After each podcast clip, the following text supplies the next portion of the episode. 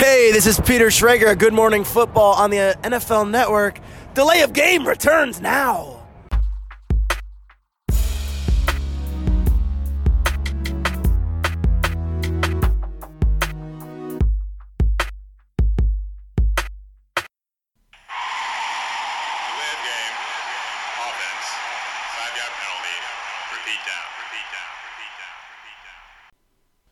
Ja, da sind wir schon wieder. Delay of Game, der Football Podcast. Wir melden uns zurück mit Episode 85 in dieser ersten vollen Augustwoche. Und bevor wir in die nächste wirklich vollgepackte Sendung starten, begrüße ich meine Mitstreiter, die Delay of Game erst zu Delay of Game machen. Der Christian ist da. Hallo. Und auch heute sind wir zu dritt. Der Max ist am Start. Hallo. Sehr überraschend. Ja. Ganz überraschende Ja. Gruppierung hier. Ja, absolut. Bier. Was? Ähm, Meisel und Friends Pale Ale. Das klingt gut. Viel Hopfen steht drauf. Okay.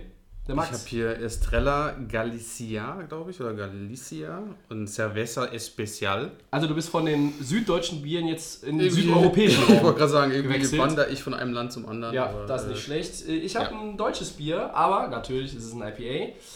äh, Von der Rügener Inselbrauerei. Das sind diese Dinger, die so wunderschön in, äh, ja, mutet so ein bisschen nach Zeitungspapier an. Da drin sind sie verpackt. German Coast, ein Double IPA, also ein IPA, das doppelt knallt. Stoßen an.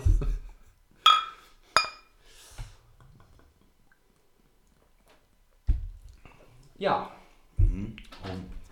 Viel Zitrus. mhm. Ja, gut. Ja, was ihr nicht sehen könnt, wir haben alle schon äh, unterschiedliche Zweitbiere hier stehen für den Verlauf der Sendung, weil mit einem Bier kommen wir schon lange nicht mehr aus. Ähm, Headlines. Sind ja auch immer mehrere Stunden, die wir hier aufnehmen. Ja, ja, letzte Woche Vollgas. haben wir, äh, ich habe nochmal nachgeguckt, es war ja tatsächlich nicht der längste Podcast, obwohl wir bei 1,58 schon ein paar gequetscht waren. Wir hatten schon mal einen, der war, ich weiß nicht, wir haben es noch Ein paar, nachgeguckt. paar wie der- Sekunden länger, ne? 10, 12, 15 Sekunden. Nee. Ist ja auch egal. Ähm, Segment 2 sind wie immer unsere Headlines, solange die Offseason zumindest läuft und auch die Preseason noch. Ja, das ist für mich ja fast dasselbe. Ähm, letzte Woche hatten wir ihn auch schon an erster Stelle und heute wieder Max und Christian. Michael Thomas, er hat seinen neuen Deal. Der Saints Wide Receiver bekommt 100 Millionen Dollar. Hm, ja, so ist das wirklich so richtig. Da werden wir gleich mal drauf eingehen. Für fünf zusätzliche Vertragsjahre. 61 Millionen Dollar in etwa sollen davon garantiert sein. Wir haben letzte Woche darüber geredet. Christian war ein bisschen skeptisch, dass es tatsächlich in diese Sphären kommt. Ähm, überraschen euch die Zahlen dann doch. Ja, ich starte mal. Also 100 Millionen, das ist erstmal das, was in der Presse war. Das ist eine schöne, knackige Zahl. Wenn ich der Agent wäre, hätte ich auch erstmal gesagt, 100 Millionen, 100 Millionen. So, er hat erstmal keine 100 Millionen bekommen. Das müssen wir natürlich erstmal anfangen. Er hat ungefähr 96 ähm, bekommen.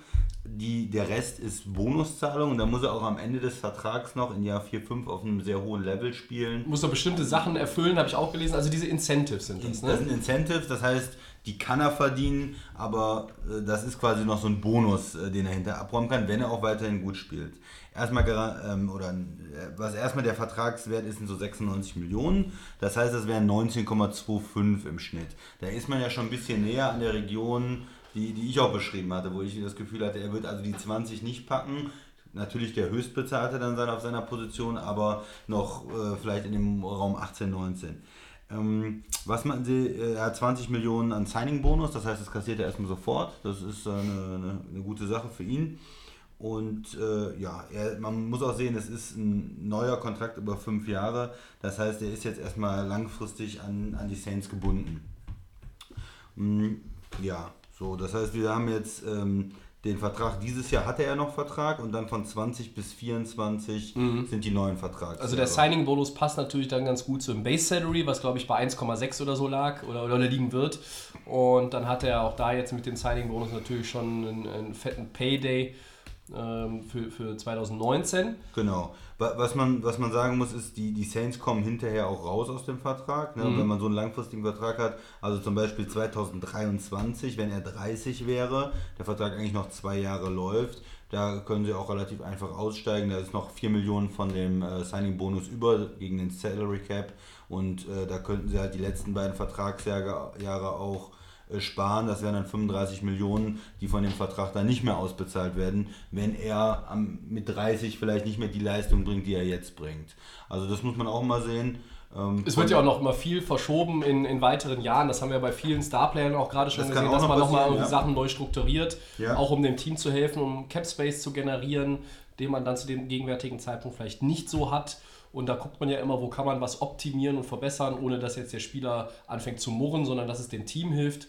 Und äh, du hast es äh, schon oft zum Beispiel bei Drew Brees beschrieben, wo man dann äh, die Boni irgendwie nach hinten packt oder so, damit halt der, der Cap-Hit in dem laufenden Jahr nicht so gravierend ist. Genau, das, das könnte natürlich auch noch passieren, wenn er auf einem hohen Niveau weiterspielt.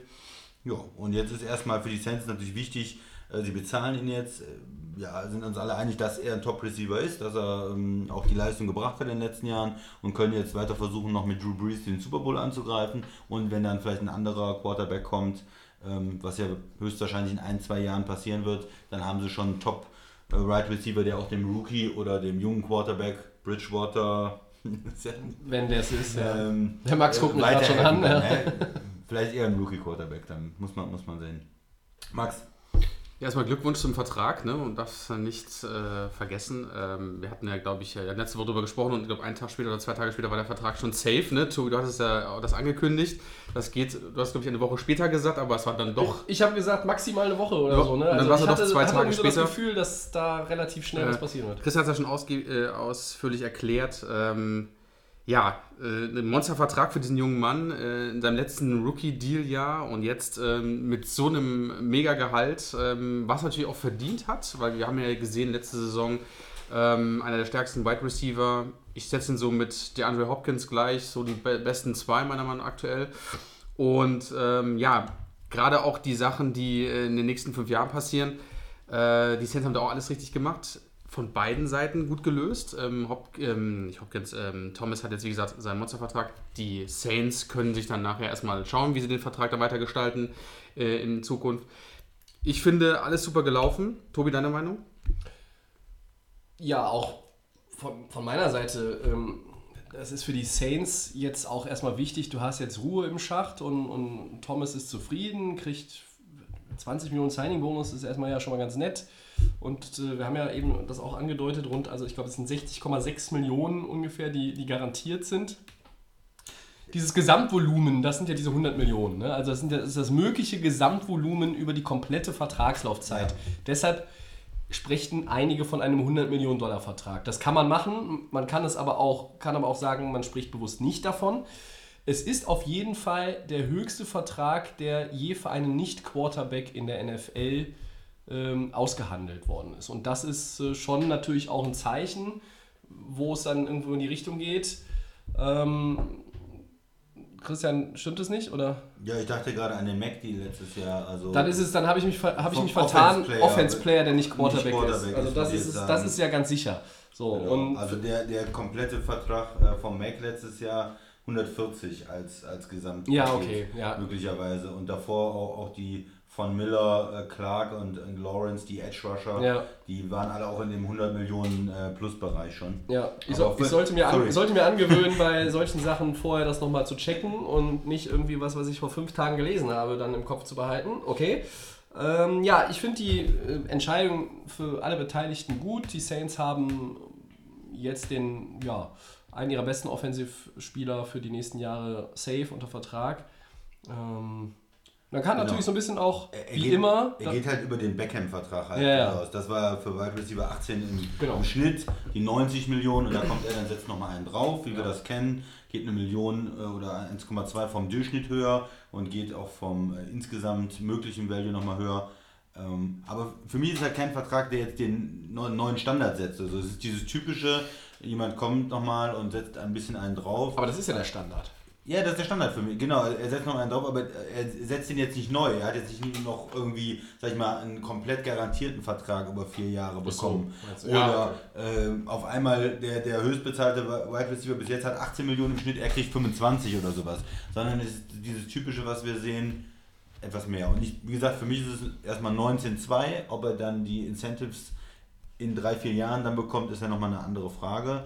Und die Saints können natürlich auch mit diesem Jahr, er war ja dieses Jahr noch unter Vertrag, kriegt Mhm. jetzt schon den Signing-Bonus, das fängt an zu laufen und die, der Cap-Hit ist nie über, also, oder ist nur ein Jahr knapp über 20 Millionen. Also meistens hat er so einen Cap-Hit äh, unter 20 Millionen. Und von daher ist es auch nichts, was die jetzt zu stark belastet, so von der Struktur des Vertrages. Was mich halt so ähm, interessieren würde, jetzt so die kommenden Tage und Wochen ist, ähm, wir haben jetzt so einen Monstervertrag gesehen bei einem Wide Receiver. Er ist, wie gesagt, der bestbezahlte. Aber es gibt noch einen Wide Receiver, der noch keinen Vertrag hat. Und das ist Julio Jones. Und da bin ich mal gespannt. Ist zwar jetzt ein anderes Thema, aber wo wird der dann den nächsten Vertrag? Ich denke mal, dass die Falcons müssen natürlich auch da tief in die Tasche greifen. Und wo wird er dann angesetzt? Ne? Wird er dann vielleicht dann doch die 20? Vielleicht, wenn man, wenn man sagt, bei Jones sind es dann drei zusätzliche Jahre zu dem, was er noch hat, weil er Ja, er natürlich ja auch schon ein bisschen Vertrag, älter ja. Er hat noch ist. Vertrag, ne? Er ist aber auch ein bisschen älter. Also ich meine, gibt es jetzt keinen Fünfjahresvertrag, äh, der ein Volumen von 103 oder 105 Millionen Dollar haben kann am Ende. Ich glaube, da musst du ein bisschen auch gucken, äh, auf, auf das Alter gucken. Thomas ist natürlich jetzt nach drei Saisons eigentlich in dem perfekten Alter für einen Wide Receiver meiner Meinung nach in dieser Liga. Ja. Ähm, du hast ähm, Regular Season, drei Regular Seasons gespielt, du hast Playoff-Erfahrung. Ähm, das heißt, du hast eigentlich alles schon mal gesehen und du hast auch Routine. Im ersten Jahr bist du Rookie, äh, da musst du dich immer unterordnen und anstellen. Ähm, ja, selbst in der äh, Kantine im, äh, beim Trainingscamp, ja, kriegst du als letzter vom Kartoffelbrei und dann zweites Jahr ist es schon was anderes, dann bist du aber nach einem guten Rookie ja auch in der Position, du musst es be beweisen und wenn du dann aber drei Jahre stabil bist und eigentlich sogar gesteigert hast von Jahr zu Jahr, dann bist du jetzt voll angekommen und du hast jetzt eine ganz wichtige Rolle in dem Team, sowieso. Und jetzt äh, ist es natürlich ideal, auch einfach vom Zeitpunkt so einen Deal abzuschließen. Bei Jones gebe ich euch recht, da muss man mal, muss man mal gucken, wie wird das eigentlich genau sein. Ne? Ja. Also er steht an für eine, für eine Verlängerung irgendwo schon, ja. Ich habe nur, ge- ich hab nur gelesen, dass die Falcons ihn besser bezahlen wollen als Ja. bei Clemson. Das ist natürlich die Frage von der Laufzeit her, weil er hat ein gewisses Alter. Aber das ist jetzt die nächsten kommenden Wochen natürlich zu sehen, ob er das wirklich irgendwie. Top. Ja, Top, ich denke ne? auch, im, Durchschnitt könnte sein, dass er dann über 20 geht. Ähm, vielleicht, dass sie ihm sowas reinschreiben wie 20,5 ähm, im Schnitt auf die äh, zwei, drei Extension-Jahre, Ja. äh, die sie dann Ja. dranhängen, um da nochmal zu zeigen, äh, du bist für uns der beste Wide Receiver der Liga, weil du hast jetzt eben Hopkins genannt und Thomas, das sind die beiden jüngeren, sehr, sehr guten Receiver. Julio Jones und Antonio Brown, die etwas älteren, aber die vier kann man, glaube ich, alle irgendwo auch in der Verlosung haben, wenn es um äh, Top äh, Wide Receiver geht. Ja. Also die, die, die, Ja. also die fühlen sich, glaube ich, noch nicht ähm, so, dass sie jetzt sagen, okay, ja, Michael Thomas ist der beste Receiver der Liga. Ich glaube, also Julio Jones fühlt sich da schon noch so als Platzhirsch und möchte dann natürlich auch am bestbezahlten sein. Ist immer schwierig für mich persönlich, wenn ich ein Ranking mache auf den offensiven Skill Positions. Äh, wer sind meine Top 5? Jetzt, August 2019, vier Wochen vom Saisonstart. Halte ich die Receiver-Position für mich am problematischsten, das einzuordnen. Weil du hast, halt, du hast ja recht, diese jungen, jüngeren Leute sind Hopkins und äh, Michael Thomas. Dann hast du Julio Jones und Antonio Brown, die ein bisschen Und älter sind. Und dazwischen, dazwischen ist Ja, noch so ein Beckham Odell Beckham Jr., Ja. ja, der natürlich sehr, sehr viel äh, mit, mit Off-Field-Antics für, für Schlagzeilen gesorgt hat, dann auch Trade und so weiter und so fort und Nachtreten und so ein bisschen auch Nachtreten von den Giants in seine Richtung. Gab es ja auch den einen oder Aber ein anderen. mega Talent, muss man Ist ein mega sagen. Talent und gehört zu den, den besten Leuten, aber dann kann man natürlich argumentieren, was ist mit Devante Adams? Ja, der wird immer so ein bisschen vergessen bei den Top-Leuten. Was ist mit Keenan Allen? Der ist, seitdem der physisch wieder stabil ist, ist der absolut gut. Jetzt kann man natürlich auch über die Offseason-Problematik immer seine Meinung haben, was ist mit Tyreek Hill? Was ist mit T.Y. Hilton?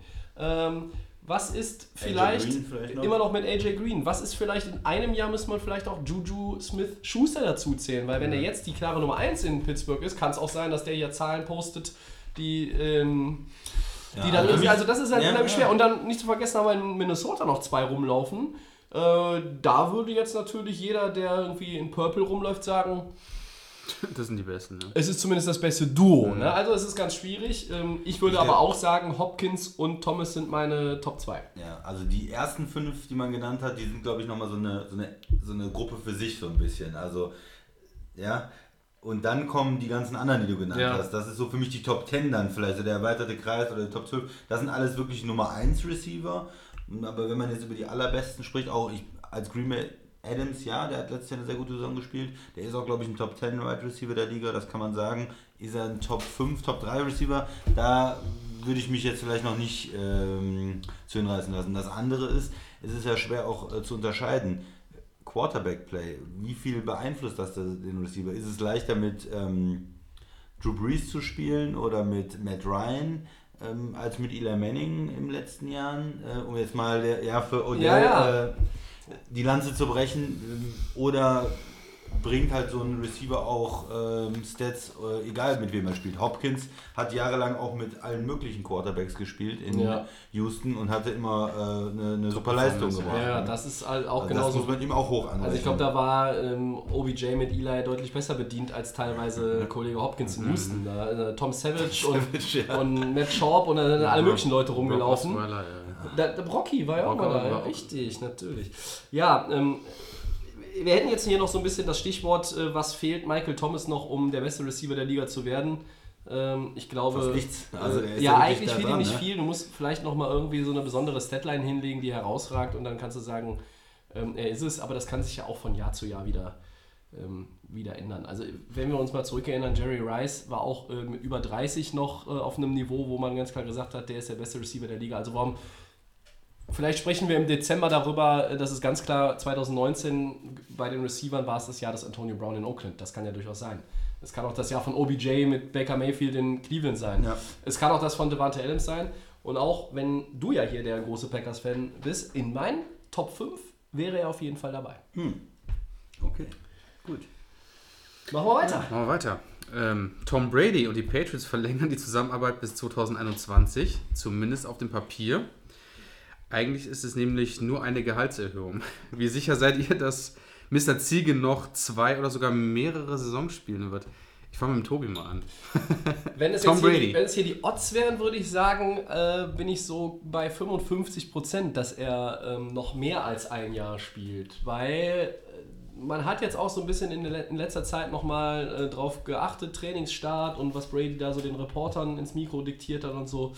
Und der Mann hat immer noch Bock und er fühlt sich gut und ich glaube, ähm, wenn er, er, ich glaube schon, dass er so ehrlich wäre, also er wird ja nicht sagen, ich habe nichts mehr drauf, das ist ja auch Quatsch, aber ich glaube schon, dass er so ehrlich wäre ähm, und dann sagen würde, okay, das Trainingscamp dieses Jahr, das ist alles schon, jetzt wird es langsam ein bisschen anstrengender und so und äh, man muss halt überlegen und so. Also ich glaube, er würde schon irgendwo mal zumindest eine Andeutung machen und das ist überhaupt nicht der Fall. Deshalb bin ich noch so über der 50%-Grenze, dass er noch mindestens zwei Jahre spielt. Ich schränke mal ein. Fahren die Patriots nach Miami im Februar und gewinnen den Super Bowl? Ich glaube, dann kann man schon darüber nachdenken und sagen, Schlussstrich. Das habe ich schon oft gesagt, das wiederhole ich auch die ganze Saison über, bis die Patriots rechnerisch nicht mehr den Super Bowl erreichen können oder halt Playoff-Spiel verloren haben. Ähm, er wird definitiv auch für kein anderes Team mehr spielen. Also diese, diese ganze Geschichte ist ja nur eine Gehaltserhöhung von 15 auf 23 Millionen Dollar und er wird am letzten Liga, am letzten Tag des, des äh, Liga-Jahres wird er Free Agent. Dann kann man ihn anrufen. Aber er wird nicht abheben. Ne? Also wenn die Dolphins ihn dann vielleicht doch anrufen wollen, weil Josh Rosen nicht die Antwort ist und Mr. Fitzmagic auch nicht. Da geht er nicht hin. Er wird nicht, anrufen, er wird nicht abheben. So. Ja? Und das ist so ein bisschen, der Christian kann es glaube ich gleich auch nochmal äh, zwei Sätze zu sagen, warum Ja. das halt auch für beide Seiten, das ist, macht man, beide Seiten machen so ein bisschen Abstriche in, bei dieser Vereinbarung, aber für beide Seiten hat es auch was Gutes. Du gehst aber die 55% nach dem 2021. Nee, nee, nee, dass er, dass er noch Bis zwei zu, Jahre dass, spielt. dass er auf jeden Fall bis 2021 dass er, spielt. dass er, dass er er danach 20 noch spielt. Ja? 20 noch 19, spielt. 20. Dass er, dass er mindestens noch 19 und 20 spielt. Dann wäre er jetzt, dann wäre er 44. Er ist ne? 42 Dann geworden er- jetzt diese Tage. Ja. Bis 45 wollte er. Ja, ja, aber äh, es kann viel passieren. Ne? Christian, wie siehst du die Brady-Geschichte? Ja, das ist eine, eine, eine Zusammenarbeit, die ja von unheimlich viel Vertrauen und Respekt geprägt ist zwischen Tom Brady und den Patriots. Das ist nicht wie andere Vertragsverhandlungen und andere Geschichten. Brady ist da äh, seit Jahren äh, aktiv und hat immer wieder seine Verträge umgestellt, hat immer, äh, dass die mehr Möglichkeiten mit dem Cap haben. Er hat ja nie so die ganz herausragenden Verträge gehabt. Der hat immer auch Geld verdient. Ich will das jetzt nicht kleinreden. Ne? Der hat auch immer gut Geld verdient, aber der ähm, hat dann doch auch auf das mal was verzichtet. Er ist in einer super Position. Er spielt ja seit Jahren äh, und hat eine, eine riesige Einnahme schon generiert und ihm ist es dann nicht mehr so wichtig, ob er jetzt 23, 22 oder 24 Millionen Dollar verdient, wenn du schon hunderte Millionen Dollar auf der Bank hast. er hat die ganzen Werbedeals und alles und was immer dazu kommt und alle auch immer sagen, er hat natürlich auch seine Frau, die Supermodel ist und die auch äh, jede Menge Geld hat. Das heißt also, um Geld äh, braucht sich Tom Brady schon seit Jahren irgendwie keine Gedanken mehr zu machen. Und die gucken immer, die gucken auch immer so ein bisschen auf Drew Brees. Da hat er vor einigen Jahren, da war es auch mal so ein bisschen mit Manning, dass er gesagt hat, okay, dann gucke ich mal, dass ich in der Größenordnung zumindest bezahlt wird. Jetzt ist es immer mit Brees, da, äh, so eine, so eine, ja, da wird einfach mal so geguckt, na, was verdient der, der Breeze im Moment, dann passen wir dein Gehalt nochmal ein bisschen an. Ja. Ähm, aber für, für, ist für alle gut. Er hatte jetzt äh, eine, eine Erhöhung bekommen, äh, anstatt 15, 23 Millionen, weil er ja noch auf einem super Niveau spielt. Ähm, das ist, ist, ja gar keine Frage, dass er die 23 Millionen auch wert ist als Quarterback dieses Jahr. Dann haben sie zwei Dummy-Vertragsjahre noch gemacht. Erstmal haben da irgendwas mit 30 Millionen oder so reingeschrieben und dann verhandelt man nochmal, äh, wenn er weiterspielen will, wird er immer, denke ich mal, noch bei den Patriots weiterspielen können. Und äh, bei dem anderen Verein sehen wir ihn ja alle nicht mehr. Also das ist einfach nur ja. so ein Quarterback am Ende, da, da macht man ja auch nicht mehr die ganz langfristigen Verträge über mehrere Jahre, brauchen die Patriots auch nicht. Die sagen, okay, dieses Jahr bist du auf jeden Fall die 23 wert, du kriegst eine Erhöhung und für die nächsten beiden Jahre, da schauen wir mal weiter. Und vielleicht wird er dann auch nochmal, weil die Quarterback-Gehälter ja auch immer weiter nach oben gegangen sind, werden sie vielleicht einfach nächstes Jahr auch sagen, wenn er noch spielt, komm, 30 Millionen ist eine schöne runde Zahl. Oder äh, die werden sagen, na, wir wollen noch einen guten Wide Receiver holen, bist du auch mit 28 zufrieden, dann wird er wahrscheinlich sagen, okay, und er kann nicht mit dem Franchise-Tag belegt werden. Das ist halt auch Part dieser Vereinbarung. Ne? Ja. Also Max, was ich, ich sag dazu, ähm, ich bin so ein bisschen zwiegespalten, wie es so mit ihm weitergeht. Du hast schon vorhin das Argument gebracht mit Super Bowl. Ich hatte ja gesagt, okay, wenn er den sechsten Ring holt, geht er in Rente. Kurz davor, glaube ich, war ja dann das Thema, dass er wirklich bis, äh, bis, bis er 45 ist spielen wird. Äh, jetzt hat er nochmal den Vertrag bis 2021 verlängert ich sehe das immer so, zwei, wenn er jetzt wirklich, sagen wir mal, er wird in Miami nächstes Jahr wieder den Super Bowl gewinnen, dann wäre es sein siebter Ring und er hatte dann immer noch zwei Jahre, würde ich ihm sogar noch zutrauen, dass er sagt, okay, ich gehe dann trotzdem weiterhin auf das Feld und äh, spiele sogar noch bis 2021. Wenn, sagen wir mal, das wird jetzt nächstes Jahr nicht klappen, es klappt darauf, könnte ich mir schon eher vorstellen, dass er dann sagt, okay, jetzt bin ich eh schon in meinem vorletzten Jahr und jetzt kann ich, glaube ich, mit Würde auch abtreten. Das, bei Brady ist echt so, wir haben auch letzte Woche darüber gesprochen, auch dieser Gesundheitszustand, der ist, hat er seine Ernährung umgestellt, dieses ganze Thema, der ist schlanker geworden, diese, diese Energie, die er auf dem Feld, im Trainingscamp, auf dem Feld, wie er rumbrüllt, wie er energischer ist. Wenn er wirklich ohne Verletzung bis 2021 spielen kann, mit dieser Franchise, und wir haben ja schon festgestellt, er wird nicht wechseln, kann ich mir das vorstellen, dass er bis zum Ende, bis zum Vertrag durch. Ob er jetzt noch wirklich noch einen Super Bowl gewinnt oder nicht, ähm, ist für mich, glaube ich, spielt für ihn, glaube ich, keine, ja, ob es eine große Rolle spielt. Geld ist kein Problem mehr, aber willst du das nochmal, willst du dich nochmal verewigen mit dem siebten Titel? Mit Sicherheit, die Chancen sind relativ hoch, dass er das noch schaffen kann in drei Jahren. Ja, aber das, das Ding ist halt, du, du, du warst ja so sicher mit dem Super Bowl gegen die Rams, dass es vielleicht dann mit einem Sieg auch zu Ende geht mit seiner Karriere. Ich habe sogar gesagt, dass ja. ich gesagt habe, auch wenn er sagt, er spielt bis 45, dass ich gesagt habe, okay, wenn er jetzt. Man kann ja viel sagen, aber man kann, es ja, man kann es ja genau. auch dann ändern. Man kann seine Meinung ändern, weil Richtig. auch einfach es wichtig vielleicht für Leute ist, auf dem Höhepunkt abzutreten. Und ich sehe halt Folgendes nicht. Ich sehe nicht einen Tom Brady, der 2020 abtritt mit einer Niederlage in Foxborough im Wildcard-Game gegen die Chiefs und Pat Mahomes beispielsweise oder irgendwas. Ich sehe nicht, dass dieser Mann abtritt mit einer Playoff-Niederlage oder vielleicht mit einem, mit einem Heimsieg in Woche 17, der im Grunde genommen nur noch dazu mhm, führt, dass ja. du 9-7 gehst und, und vielleicht die Division gar nicht gewinnst und nicht in die Playoffs kommst, weil ne, es kann sich ja viel verändern auch in, in zwei Jahren in der NFL. Und auch die Patriots, so gut sie sind, äh, es gibt keine Garantie dafür, dass sie jedes Jahr diese Division gewinnen. Auch wenn sie das die das 14 der letzten 15 Jahre, glaube ich, gemacht haben. Es gibt keine Garantie. Du musst ja erstmal durch die Saison kommen. Und dass er irgendwann aufhört und nicht auf dem Höhepunkt abtritt, und das meine ich, mit dem Höhepunkt meine ich einfach, wieder die Lombardi Trophy in den Händen zu halten. Das kann ich mir dann auch nicht vorstellen. Also ich glaube, wenn nochmal der, der Shot da ist und er, er reißt das Ding mit den Patriots raus und hat den Titel, ich glaube, dann ist Ende. Ja, wahrscheinlich. Ne? Also es wäre dann der siebte. Ah, ich kann das nicht sagen. Das ist bei ihm so. Ich würde ihm das auch noch zutrauen, dass nicht. Ja, du hast recht mit dem Thema Karriere-Highlight. Du machst nochmal den siebten und machst dann einen Cut. Ja, weil du danach, ähm, selbst wenn du weiterspielst, du hast ja keine Garantie dafür, dass du nächstes Jahr den achten holst. Und ich glaube schon, dass es ihm wichtig wäre.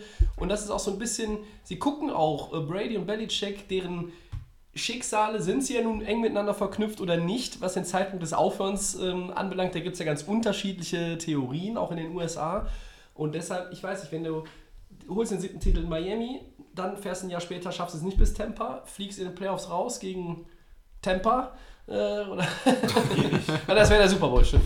Ja, Sorry, ich wollte dich Wir nur, wollte dich nur gerade ein bisschen bleiben, Ja, bitte müssen wir jetzt hier. ja, ähm, Entschuldigung. Mit den Divisionen Ja. habe ich es auch nicht mehr so.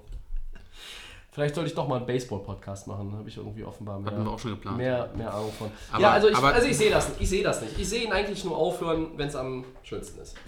Ja, man kann sich das halt bei manchen Spielern auch äh, schwer vorstellen, aber es manchmal geht es ganz schnell mit einem, mit einem Hit, mit einer Verletzung. Ähm, auch, Ja. auch Tom Brady ist dagegen nicht gefeit, dass er ähm, ja auch nicht mit dem Super Bowl aufhören kann, nicht in die Sonne, äh, in den Sonnenuntergang reitet. Ja, er So will- Peyton. wie Ja, ja, aber er- er will immer- Dann hätte, er, dann hätte er vielleicht dieses Jahr sagen müssen, okay, ich gehe jetzt. Aber er will es natürlich auch bis zum Ende treiben. Er hat den absoluten Ehrgeiz. Er hat auch noch die Physis und er versucht natürlich nochmal alles.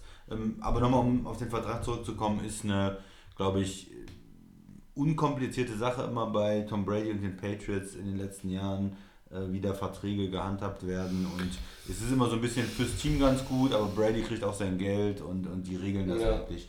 Ich kann mir auch vorstellen, dass er mittlerweile so verwurzelt ist mit der, mit der Franchise und auch mit, äh, mit Kraft, dem Owner und so weiter, dass er auch später vielleicht nochmal in der Franchise dann oder bei der Franchise einen Posten hat, irgendwo einen Job hat, wenn es vielleicht äh, hinterher äh, Belichick nicht mehr macht.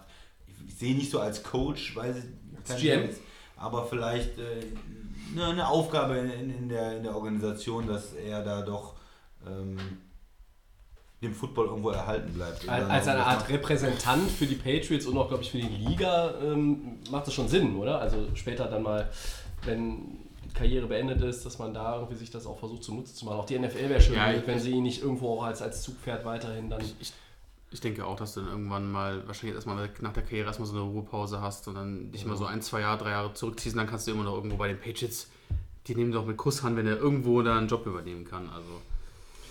Ja, aber Brady ist einfach immer noch so eine Wundertüte. Ne? Also, Ja, es kann alles passieren. Verletzungen, nochmal drei Super Bowls, wer weiß das schon. Ne? In der Verletzungen, AFC, Verletzungen können allen anderen Quarterbacks auch passieren. Nochmal drei Super Bowls, eher Ja. weniger. Ja, gehen wir mal weiter. Chargers Running Back Melvin Gordon soll einen Trade, Trade verlangt haben. Bekommt LA es noch hin, ihm einen neuen Vertrag zu, äh, mit einem neuen Vertrag zu halten? Und wenn nicht, wer schnappt sich Gordon? Tobi, wo geht er hin? Ja, Trades. wo geht er hin? Da kommen wir, vielleicht, kommen wir vielleicht gleich zu. Für Also, was? Chargers haben ihm angeblich einen Vertrag mit 10 Millionen Dollar pro Jahr geboten. Das reicht ihm nicht. Er will mindestens 12. Das wäre dann so die Größenordnung, die du auch ja, ihm zugeordnet hast, sage ich mal. Äh, diese Le'Veon Bell Money so in der Richtung und auch das, was möglicherweise Ezekiel Elliott mit einem neuen Deal bekommt oder so oder Gurley. oder Gurley hat. Das hast du gesagt, wird es eher nicht sein Ja. Das scheint ja auch gar nicht das, was er äh, zu sein, was er verlangt. Wenn er 12 verlangt, dann ist es genau eigentlich in der Kategorie, wie du das so äh, reingepackt hast. Oder verstehe ich die Chargers nicht? Sorry. Also ich, ich lege dem 10 hin pro Jahr, der will 12 und das ist, da ist er jetzt nicht mal unter den Top 3. Ja, Leute, macht es doch. Ganz ehrlich, ihr wollt doch, ihr wollt was? Ihr wollt den Super Bowl gewinnen mit den Chargers da. du, stehst, Also, du stehst kurz davor und das Ja, ist dann, ja nicht das, das ist dann der Schlüssel quasi ja, dazu. Ähm, du hast eine Defense, brutale Maschinen und jetzt natürlich mit diesem Mann, ähm, zahl diesen verdammten Vertrag. Und dann ist das Thema erledigt. Dann geht er zum Trainingscamp und startet einfach durch. Und wir wissen ja alle, Melvin Gordon war immer unter dem Radar von allen Running Backs. Tobi sagt es immer gerne. Aber er ist einfach Irgendwie auch schon, wirklich, ja. er ist einfach auch relativ stark. Nicht relativ, ist einer der besten ähm, Running Backs, die wir haben. Und die Chargers sind doch dumm, wenn sie jetzt nicht irgendwann mal jetzt. Äh, Glaubst du denn, dass sie es noch hinbekommen? Dass sie sich tatsächlich noch einigen? Meinst du, es ist vielleicht ein bisschen auch vom Agenten so ein bisschen aufgepustet? Es ist natürlich Druck, ne? Es ist natürlich von allen Seiten. Der Agent macht es natürlich mit seinen Dingen. Dann kommt er, ich komme nicht zum Trainingscamp. Dann sagt er, ich will getradet werden. Du, Ich glaub- ich glaub, du Melvin- weißt ja, ja, Melvin du weißt ja, wer der Agent von ihm ist. Ne? Das ist derselbe äh, Typ, der auch Jarvis Landry vertritt. Und da wissen wir ja, was letzte Offseason dann passiert ist. Ne? Ja, das Da ging es von Miami nach Cleveland. Christian, wie Ja, siehst du es? Ich sag gleich noch was dazu. Christian Ja, erstmal, ja. Ja, also ich bin ja immer, ich würde immer aufpassen, äh, Running Backs zu hoch zu bezahlen. Das kann natürlich ins Auge gehen. Wir wissen alle über den, die Position ist eine spezielle, ähm, da ist es auch mit dem Ah. Alter schwierig und, und so weiter und so weiter und so weiter. Aber trotzdem, glaube ich, wenn man ein gewisses, einen, talentierten Spieler hat, du musst immer erstmal versuchen, das Talent, was du hast, zu halten. Du willst nicht, dass talentierte Spieler ähm, woanders spielen, ja? dass, äh, dass die rausgehen und dass du ja gut äh, in einem Trade vielleicht irgendwie noch einen Draftpick kriegst, wo du nicht weißt, was du da in nächstes oder übernächstes Jahr dann bekommst. Von daher mit dem Spieler einig werden. Gucken, dass es ein fairer Deal ist, mit dem beide Seiten leben können. Und meiner Meinung müssen sie auch über 10 Millionen bezahlen. Ja. Ähm, da muss man gucken, wie der Vertrag strukturiert ist. Manchmal ist es ja nicht nur das durchschnittliche Gehalt, wo man sich nicht einig ist, sondern vor allen Dingen auch, wie viel ist garantiert, wie viel gibt es als Signing-Bonus sofort, wie lange läuft der Vertrag, verschiedene andere Fragen. Aber Normalerweise, ich würde auch denken, die äh, Chargers können in den Super Bowl kommen, sind ein Team, was talentiert ist, was letztes Jahr in den Playoffs war. Und da möchte ich so einen Spieler eigentlich behalten, auch Ruhe haben. Vor allen Dingen, das macht mir ja auch irgendwo die Offseason kaputt. Ich habe da diese ganze Unruhe drin, wird dauernd gefragt, der Coach wird gefragt, die Spieler werden gefragt und es ist irgendwo ähm, ja nicht schön, sowas zu haben. Das heißt nicht, dass ich dem Spieler jetzt 15 Millionen geben würde, nur um Ruhe zu haben, aber da, zwischen 10 und 12 Millionen, da muss man doch irgendwo eine Mitte finden ähm, und ihm da vielleicht 11,5 geben und äh, ja, oder die durchschnittliche Zahl ist 12, aber das letzte Jahr, da kann ich auch irgendwie aus dem Vertrag raus. Also da, da muss es ja Wege äh, und Möglichkeiten geben, da vielleicht was hinzubekommen. Ich habe am Anfang gedacht, ähm, als das Thema aufkam, die verlangen so 14, 15 Millionen. Jetzt lese ich, die verlangen angeblich 12. Und das lässt mich so ein bisschen ratlos zurück. Warum, Ja, warum machen die Chargers da das jetzt nicht? Ja, natürlich, das ist schwierig. Und, äh, aber das ist natürlich in, von, einem, von einem Spieler, der in, in dem Alter ist, in dem Melvin Gordon ist und auch die Produktion, die er liefert, er ist auch als Receiver ähm, natürlich einer der besseren Running, Back, Running Backs in der NFL, wenn es darum geht, äh, als Receiver für den Quarterback auch Anspielstation zu sein. Also so, ich sag mal so wie ein Le- Le'Veon Bell und Todd Gurley, das kann er auch. Und dann muss man doch einfach jetzt hier Nägel mit Köpfen machen, ja, bevor es irgendwann zu spät ist. Also es ist wohl auch so, dass der GM der Chargers dem Agenten nicht gesagt hat, du kannst jetzt einen Trade-Partner schon mal finden. Das hat, hat er auch nicht gesagt. Also sie wollen ihn ja auch gar nicht abgeben.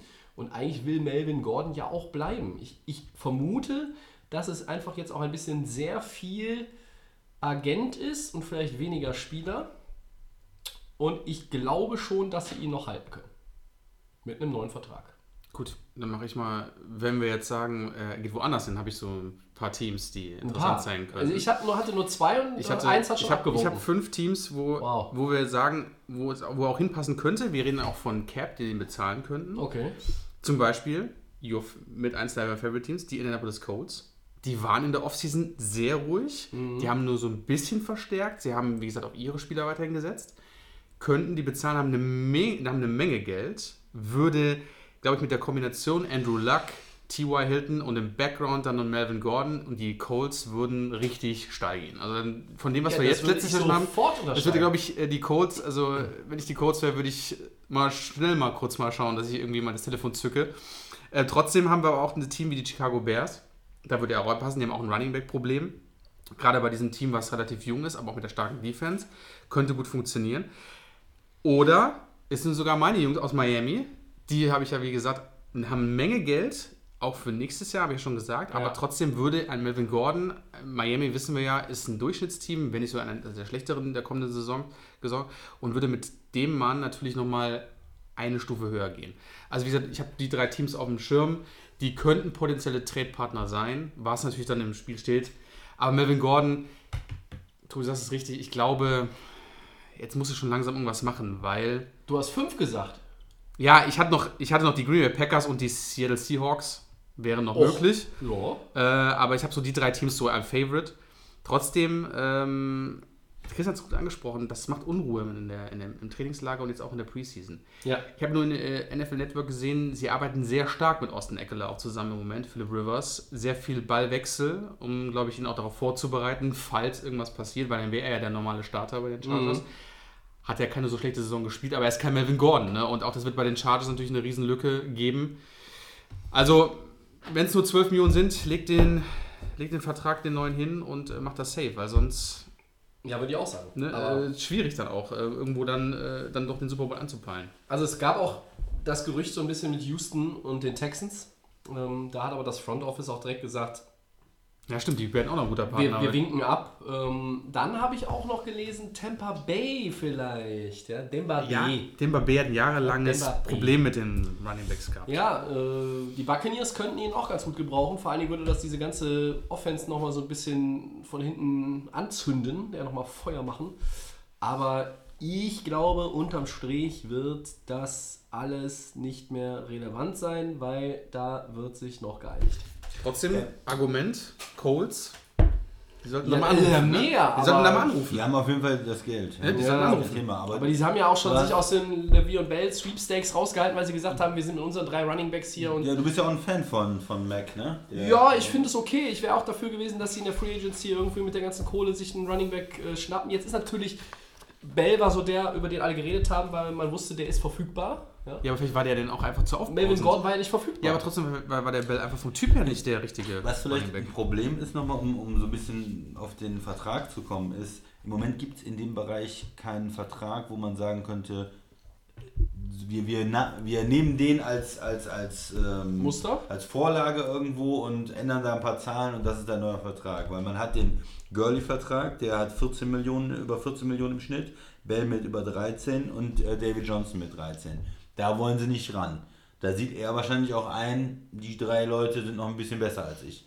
Oder da habe ich auch nicht die Position im Moment, um das Geld einfach zu bekommen. Ich bin Daran also auch kein, kein Free Agent, ja. Ähm, so, er geht dann halt irgendwo da drunter. Aber da drunter ist eigentlich erstmal nichts. Du hast keinen für 12, du hast keinen für 11, du hast keinen für 10. Keine Vertra Verträge im Moment, keine Spieler, mit denen du dich vergleichen kannst. Dann kommen erst die Leute mit 8 Millionen sind die nächsten Running Backs. Das ist noch der alte McCoy-Vertrag. Shady, ich wusste das Shady. Shady, äh, Devonta Freeman, Ja. ähm, das ist der Rookie-Vertrag von äh, Barclay, das ist der Rookie-Vertrag von Fournette, der äh, Rookie-Vertrag von äh, Elliott dann irgendwie weiter unten mit 6 Millionen. Dazwischen ist noch McKinnon von San Francisco und Lamar Miller. Aber das sind, ne, da ist es dann schon wieder entweder Rookies oder Leute, die niedriger bezahlt sind und muss man auch ehrlich sagen, schlechter sind. Meiner Meinung nach. Du kannst ihn jetzt nicht mit McKinnon vergleichen eigentlich. Nee. Und äh, da ist vielleicht auch die Einordnung in so Verhandlungen, wenn du dich in so einem Gebiet finanziell bewegst, wo keine Verträge sind, ist es manchmal ein bisschen schwieriger für Team und Agent da zu einer Lösung zu, zu kommen irgendwo. Ne? Überzeugt dich jetzt nicht. Ja, Außer ich weiß, Ja, ich aber sehe ich- den ich- Punkt, ich ich den Punkt, aber man muss es doch trotzdem irgendwie auf Ja, ist Kette richtig, aber Und trotzdem- Also dann muss man, muss man halt mal ein bisschen was aufsetzen und was ausarbeiten, was es so in der Form vielleicht jetzt gerade aktuell nicht gibt. Das beste Argument war von dir, 12 Millionen zahlt das Thema und das 12 Thema hat sich Millionen erledigt. fertig, ja. es ist einfach so einfach. Ja, der, deshalb sagt der Christian Ja, ja. das ja, ne? weil so einfach ist es dann nicht. Wir, wir sitzen hier, ja, haben schon ein, zwei IPA getrunken und äh, Sagen, bringen es ist hier einfach, die Schaffe ja. rein. Ja. So. Äh, sagen, es ist so einfach. Aber gut. Ähm, Christian, siehst du irgendeins von den von uns genannten Teams, die tatsächlich das machen würden? Ich glaube ja immer noch, dass er bei den Chargers Ja, bleibt, ich- weil ich habe immer das Gefühl auch, das ist die beste Chance, so einen Spieler jetzt einen Vertrag zu bekommen. Er geht zu einem anderen Team, sein Vertrag hier läuft ja noch. Wird er da sofort einen neuen Vertrag angeboten bekommen oder wollen die erstmal sehen, wie, wie läuft das erste Jahr? Ähm, Das wäre beim haben- Trade ja wahrscheinlich auch die Bedingung, ne? dass man sagt, okay, Oder er so sagt, ein Trade Brown. und ich will sofort die Kohle dann, haben. ja. Äh, aber ist ein Team da, das sich bei einem Running Back sofort darauf einlässt und, und ne, ohne ihn in der, in der Offense zu sehen, das Geld bezahlt? Ich weiß es nicht. Ich glaube eher nicht jetzt. Ich glaube, er wird eher bei den Chargers bleiben und ähm, entweder einen Vertrag unterzeichnen oder der Trade wird ein bisschen später kommen vielleicht. Hm. Aber dann spielt er keine Saison wahrscheinlich.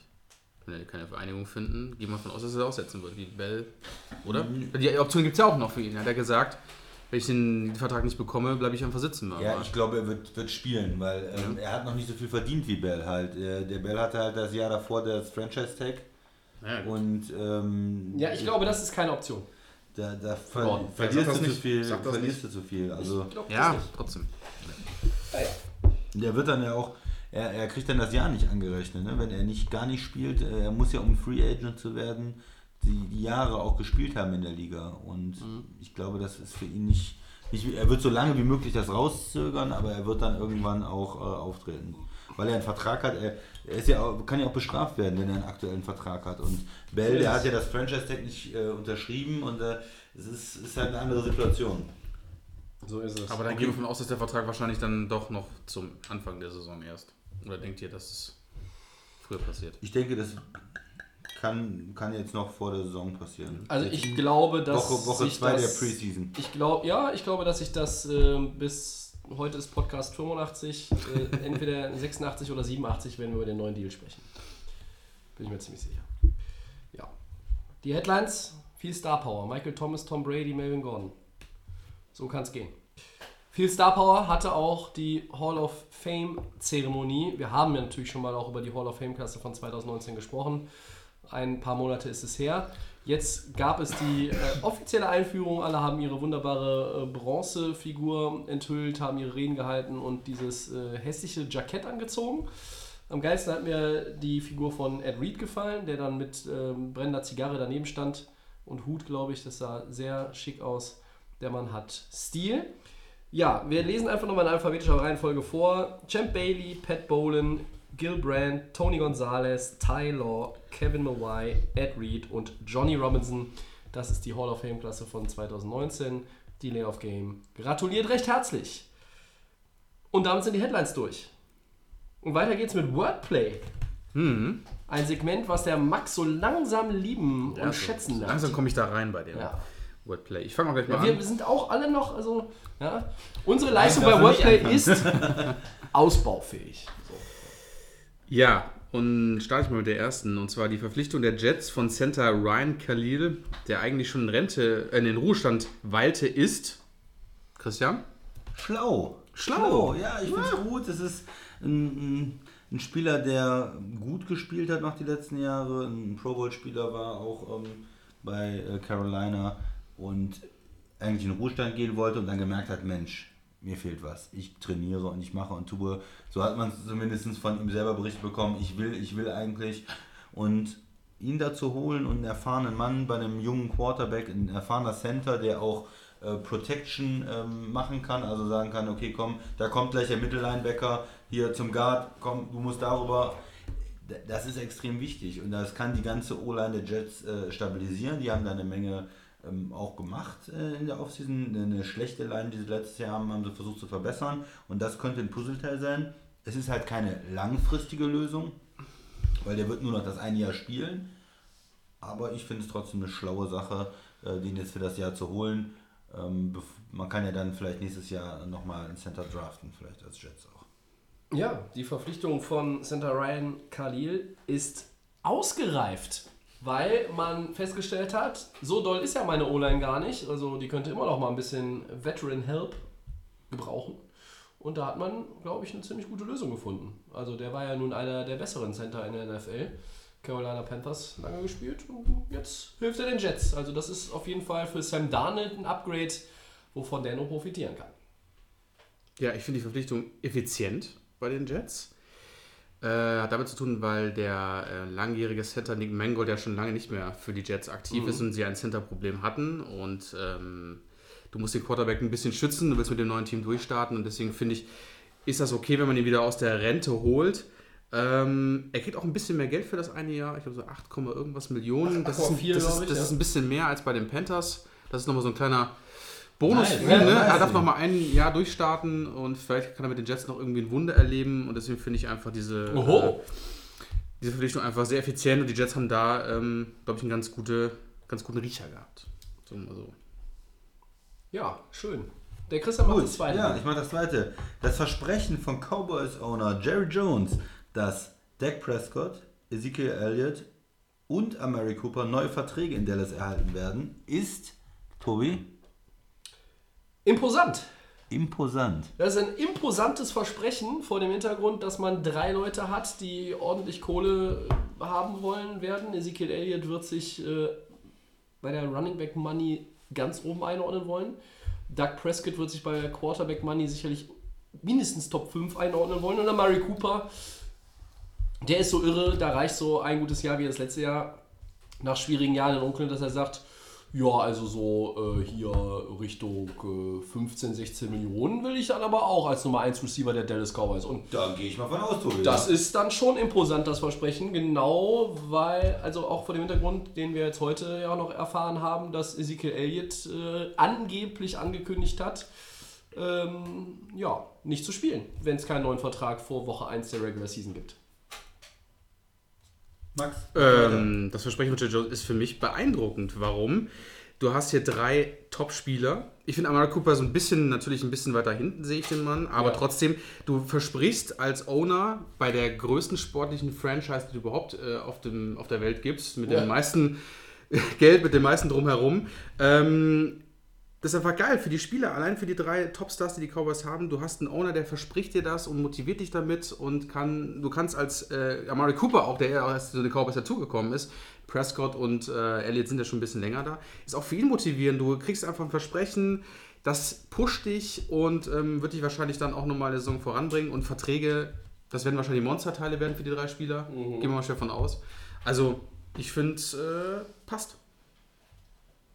Ja, mein Wort ist ganz einfach. Dumm. Ich wusste, dass sowas kommt. Ja, ich halte nichts davon, wenn der Owner dann irgendwie sowas verspricht, das- weil das bringt dich doch in eine schlechte Verhandlungsposition. Ganz ehrlich, als Team, wenn da von oben äh, der Owner sagt, ja, wir bezahlen dich und du bist auch super und äh, wir bezahlen dich, dann wird es doch schwer. Dann, wenn ich doch der Agent wäre von den drei Spielern, dann lache ich mich doch schon tot. Da gehe ich doch schon mit der, äh, als Prescott jetzt mit der Vertrag 35 Millionen als Quarterback, gehe ich doch da erstmal in die Vertragsverhandlung rein. Und ja, Jerry Jones hat da gesagt, ihr, ihr wollt mich bezahlen. Und als Cooper sage ich doch, äh, 20 Millionen Wide Receiver, klar. Ihr habt doch gesehen letztes Jahr, wie gut ich war. Und das macht doch, macht's doch schwierig. Also ähm, ich würde es nicht machen. Ähm, klar willst du deine, ich habe es ja schon mal gesagt, deine Top-Spieler auch behalten und binden. Aber Dallas hat auch schon mal in der Vergangenheit ganz schön Probleme mit dem Cap gehabt, in den Tony Romo-Jahren, weil man da auch vielleicht die eigenen Spieler überbezahlt hat zum Teil. Ähm, und, und hatte dann, dann die ganze Zeit mit den Verträgen rumgeschoben und das in die Zukunft geschoben und auf einmal riesige Cap-Probleme auch gehabt. Von daher mh, habe ich ein bisschen Bauchschmerzen. Ich finde es dumm, das so zu sagen. Äh, er sagt natürlich immer irgendwas äh, und haut mal so Dinger raus, äh, aber äh, ich hätte es nicht gemacht. Ja, eine andere Richtung, warum nicht? Einen haben wir noch. Ähm, Die Tatsache, dass Colts Quarterback Andrew Luck aufgrund einer Wadenverletzung weiter mit dem Training aussetzen muss, ist, Max. ist belastend für die Colts. Okay. Ich sage das nur, ähm, was ich ja an Andrew Luck immer sehr bewundere, ist, wir hatten ja das Thema mit dem Arm und ähm, der Mann ist wieder auf einem Niveau zurückgekommen, das haben wir letztes Jahr gesehen, ein Quarterback, der durchbeißt, ähm, der sich durchbeißt und ähm, der das Team voranbringt. Trotzdem, wenn eine Wadenverletzung ist, wir haben ja auch gesehen, das Jahr davor ähm, hat es bei den Colts nicht funktioniert, wenn kein Quarterback da ist. Also Andrew Luck ist schon einfach eine sichere Bank und wenn da irgendwas immer nicht stimmt vor Saison, ist immer leicht belastend, aber ich glaube, dass, ähm, weil einfach Andrew Luck einfach ein mega Quarterback ist und der einfach kein Wehwehchen hat, der es ja trotzdem eine Woche einstarten wird, leicht belastend ist es trotzdem. Christian. Ja, ich, ich habe mal so das Wort schade, weil ich finde es immer schade, wenn ein Top-Quarterback nicht richtig fit ist. Richtig Angst und andere Wörter hätte ich benutzt, wenn es die Schulter gewesen wäre nochmal oder irgendwie in, in dem Bereich was am Arm, an der Schulter. So Wadenverletzung ist erstmal nicht so ganz so schlimm, aber kann natürlich auch ein Problem sein. Der Quarterback, äh, der muss natürlich auch richtig in den Wurf reingehen und da spielt natürlich auch die, die Beine und äh, die Stabilität, die man hat, eine große Rolle. Und wenn es da irgendwo zwickt, wenn man nicht so richtig ähm, die, die Beine positionieren kann, dann fehlt einem dann auch vielleicht äh, die Präzision oder die Tiefe der Pässe. Und von daher ist es schade für mich einfach jemand, der so gut wieder in Schwung gekommen ist in der Saison, dass der jetzt wieder, auch wenn es jetzt nicht eine ganz große Verletzung ist, aber wieder so es irgendwo zwickt. Also schade. Tobi. Ja, die einige sind ja so ein bisschen äh, die, diese Kevin Durant Alarmgeschichte, ne? Also Wadenverletzungen, dann zu früh irgendwie wieder belastet und dann erstes Spiel oder zweites und dann ist ja Achillessehne kaputt. Ja, kaputt. Das ist natürlich so ein bisschen die äh, Geschichte, die man im Hinterkopf hat bei einer Wadenverletzung. Da muss man immer sehr vorsichtig mit sein. Das klingt nicht so, als wäre das besonders dramatisch. Ich glaube auch, Christian, das ist jetzt nicht das Ding, was jetzt mit Blick auf den Start der Regular Season wirklich zu einem Problem wird. Und deshalb ist diese Tatsache, dass er weiter mit dem Training aussetzen muss, äh, einfach nur für mich sicherheitsorientiert. Ja? Ich möchte nicht gefährden, dass Andrew Luck in Woche 1, 2. September Sonntag, dann nicht spielen kann und deshalb ist das eigentlich nur eine Vorsichtsmaßnahme. Also es könnte sicherlich besser sein. Dein Quarterback sollte vielleicht in der Preseason, also im Trainingscamp und in der Preseason auch irgendwie in der Lage sein, ne, mal zu spielen. Aber es sind auch noch vier Wochen Preseason, von daher müssen wir abwarten. Ich glaube aber nicht, dass es ein Riesenproblem ist. Gut. Das war Wordplay für heute, glaube ich. Und jetzt kommen wir ja eigentlich sonst immer in den letzten Wochen zu unseren Top 100. Ja, aber durch. die sind durch. Und weil die Regular Season ja mit großen Schritten näher kommt, starten wir heute unsere Season Preview. Ähm, ja, gan- ganz kurz nochmal, wer sich an letztes Jahr nicht mehr erinnert oder uns da vielleicht auch noch gar nicht gehört hat. Wir werden das Ganze in sechs Teile aufteilen und äh, je Conference, also AFC und NFC, drei Blöcke machen. Äh, wir fangen unten an, jeweils mit den Außenseitern. Dann haben wir die Teams, die wir gerne als Middle of the Pack bezeichnen. Und dann haben wir die Favoriten. Ähm, wir nennen sie dieses Jahr nicht die Playoff-Kandidaten, sondern die Favoriten. Ähm, und wir fangen mit der AFC an. Erster Teil, Season Preview, AFC, die Außenseiter. Und das erste Team, wir ordnen sie nach dem Rekord des letzten Jahres. Das sind die New York Jets. Vier Siege, zwölf Niederlagen. Christian, take it away. Ja, die Jets sind sicherlich ein Außenseiter-Team. Letztes Jahr ähm, nur vier Siege. Ähm, man ist das ist ja ein Team, was sich vielleicht entwickelt. Ne? Die haben ihren Quarterback gezogen letztes Jahr. Der ist jetzt da und jetzt versuchen sie, um ihn das Team aufzubauen, haben sich äh, mit namenhaften Spielern verstärkt. Sie haben Bell gebracht. Wir haben jetzt schon darüber gesprochen. Sie haben die O-Line verstärkt. Das sieht, ähm, der Center ist ein guter, erfahrener Mann. Left Tackle ist der ähm, Beecham, der auch früher mal bei Pittsburgh gespielt hat, in Jacksonville gespielt hat, glaube ich. Ne? Ähm, also ein, ein solider Tackle, den man durchaus einsetzen kann. Auf der rechten Seite haben sie noch ein bisschen Fragezeichen, dass er aber die O-Line ist auf jeden Fall verbessert. Dann äh, kann man so ein bisschen äh, gucken, die Wide Receiver. Mit Bobby Anderson ein Spieler, den du auch interessant findest, Max, glaube ich. Der, Robbie Anderson, ja. Äh, Robbie Anderson, äh, sorry. Ähm, und Der Grasmann. ja, Der beste Wide Receiver, hat er gesagt. Von sich selber. Ich freue mich jetzt schon drauf. Ein Fragezeichen äh, in der Offense ist sicherlich auch die Tight End Position. Da ähm, finde ich ist noch nicht so die Lösung gefunden für die Jets. Ähm, das ist eigentlich auch immer für einen jungen Quarterback eine schöne Sache, wenn man da einen sicheren Anspielpartner hat oder auch jemanden, mit dem man so Chemie aufbauen kann über die Jahre. Ja, und vielleicht zur, zur Defense, da ist ja die, äh, Haupt, äh, äh, der Hauptspieler, den sie geholt haben, CJ Mosley, der Inside Lightmaker von den Ravens, soll auch vielleicht auch diese, diese ja, Kraft und Dynamik und ähm, diese, diesen Namen der Ravens Defense, diese, diese Power, diesen Ruf vielleicht irgendwo auch zu den Jets wieder zurückbringen. Ähm, weil das fehlte ja so, dass einer mal auch wirklich diese, diese eine gewisse Härte vielleicht auch reinbringt und eine gewisse Konstanz als, als Mittellinebacker. Ähm, Stärke li- sicherlich auch vorne in der, in der Line mit Leonard äh, Williams. Ähm, und ja, sonst ein interessanter Spieler auch Jamal Adams, der Safety. So, aber für mich die Defense, ja, das ist noch nicht ausgereift. Das ist noch nicht so, wo ich sage, da passt alles zusammen. Da sind auf jeder Position genug Spieler. Ähm, der Pass Rush, die Outside Linebacker. Ähm, ja, Mir, ist- mir fehlen auch ne, das ein, fehlt zwei ein Spieler noch irgendwo, also vielleicht einer in der Offense und einer in der Defense, da, dass man sagen würde, wir schieben sie jetzt auch von den Außenseitern zu Middle of the Pack. Ich tue mich trotzdem damit ein bisschen schwer, muss ich ganz ehrlich sagen, weil ich traue ihnen schon mehr zu als anderen, die wir heute in unserem ersten Teil der Saisonvorschau haben. Das wollte ich jetzt nur mal hier so an der Stelle ein bisschen auch noch in die Diskussion einbringen. Max, du erstmal bitte mit deinem Take hier zu den Also Jets. ich habe ja, wie gesagt, als das Thema mit Le'Veon Bell war, habe ich gesagt, die Jets sollen zugreifen. Sie haben es getan. Sie haben echt einige Veränderungen gemacht. Das ist über die letzten Jahre nicht die Stärke gewesen der Jets. Sie haben sehr viele Fehlentscheidungen getroffen. Ja, aber vor allem viel Ähm, geschlafen, wenn es darum viel- ging, bei Free viel Agents mal geschlafen. aktiv zu werden. Ähm, Ne? Die Jets hatten einfach ein mega Salary Cap dieses Jahr und haben, wie gesagt, das auch ein bisschen umgesetzt. Chris hat ein paar Spieler in der Defense erwähnt. Offense. Trotzdem, wie gesagt, in beiden Teilen sind die Lücken da. Also du hast zwar Robbie Anderson, hast aber Jameson Crowder. Das sind alles keine Wide Receiver, die dich irgendwo nach vorne bringen. Du hast ein starkes Backfield jetzt mit dem Le'Veon Bell. Wie, da sage ich immer noch, ist er wirklich noch so stark? Nach Nach einem Jahr Nach Pause. einem Jahr Pause. Die Jets haben auf jeden Fall das Potenzial in der AFC East, ähm, die anderen Teams auf jeden Fall zu ärgern. Davon können wir auf jeden Fall, da sind wir uns, glaube ich, einig. Du alle sie- Teams außer den Patriots. Ja, aber die, die könnten sich dann Nein, nach vorne schieben. Ich denke schon, mal, ne? Selbst vielleicht- nach vorne schieben. Ich denke auch, dass du vielleicht auch mal ein Spiel gegen die Patriots gewinnen kannst unter, unter der Saison. Das ist vielleicht alles machbar.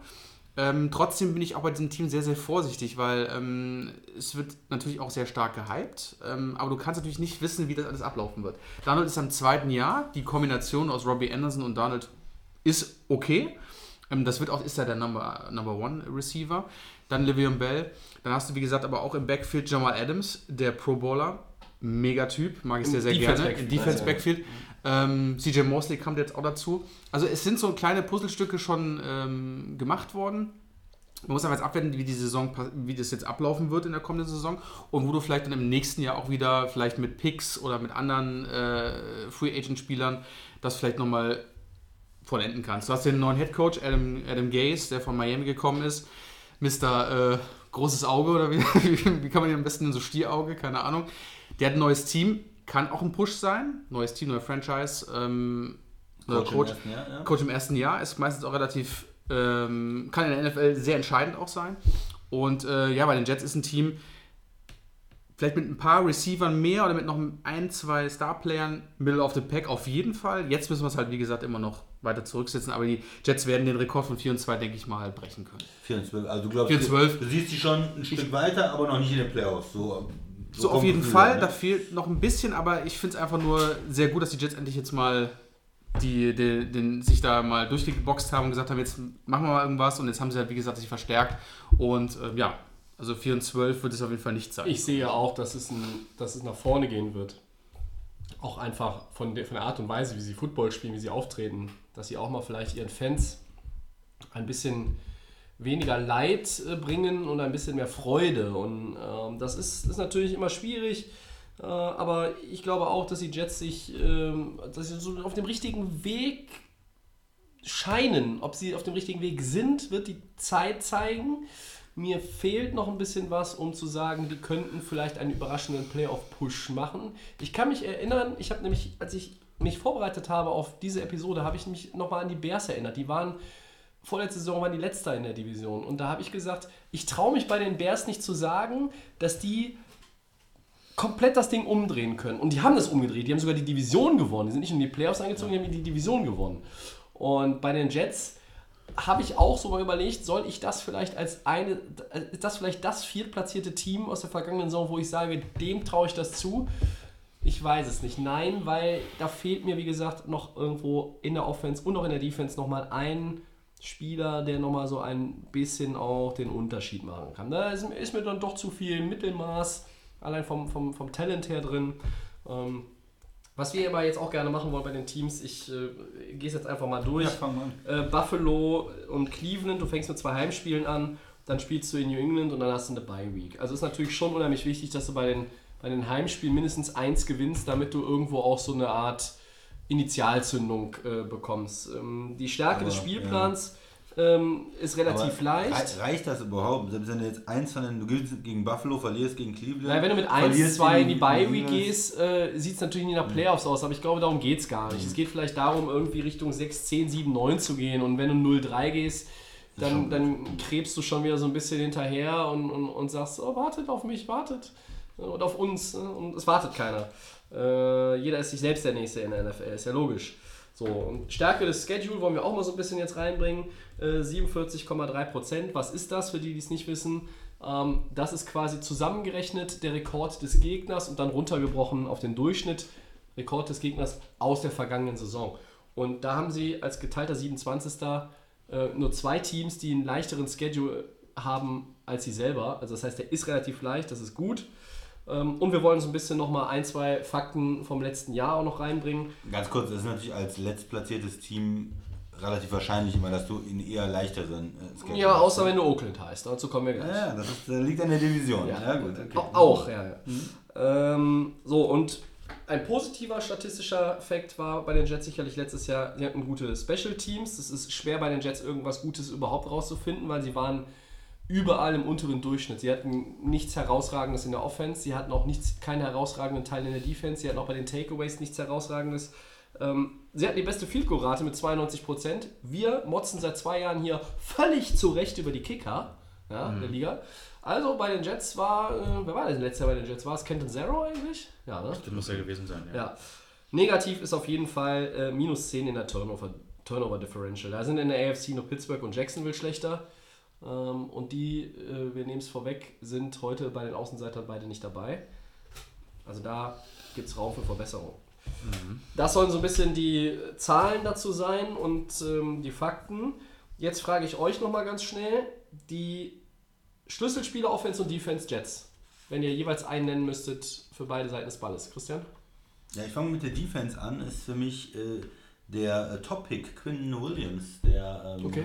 D-Liner. Ähm, wie kann er ähm, da das ganze Spiel beeinflussen? Äh, du hast jetzt die Jets seit Jahren, ähm, die haben ja irgendwie so eine Philosophie, die holen hohe Draft-Picks für die D-Line, ist ihnen ganz wichtig, dass sie da sind damit auch immer extrem solide gegen den Run eigentlich traditionell gewesen. Aber was mir fehlt, ist die, die, die Pass-Rusher. Also die haben in der ähm, die Outside-Linebacker, wenn du jetzt mit einer 3-4 spielst, da sind die, die ganz großen Stars. Da war auch immer schon unter Rex Ryan, da musste irgendwie mit dem Scheme was gemacht werden, Blitze gemacht werden, weil die eigentlich nicht diese dominanten Edge-Spieler haben. Kein, da läuft kein von Miller rum oder kein Mac oder was auch immer.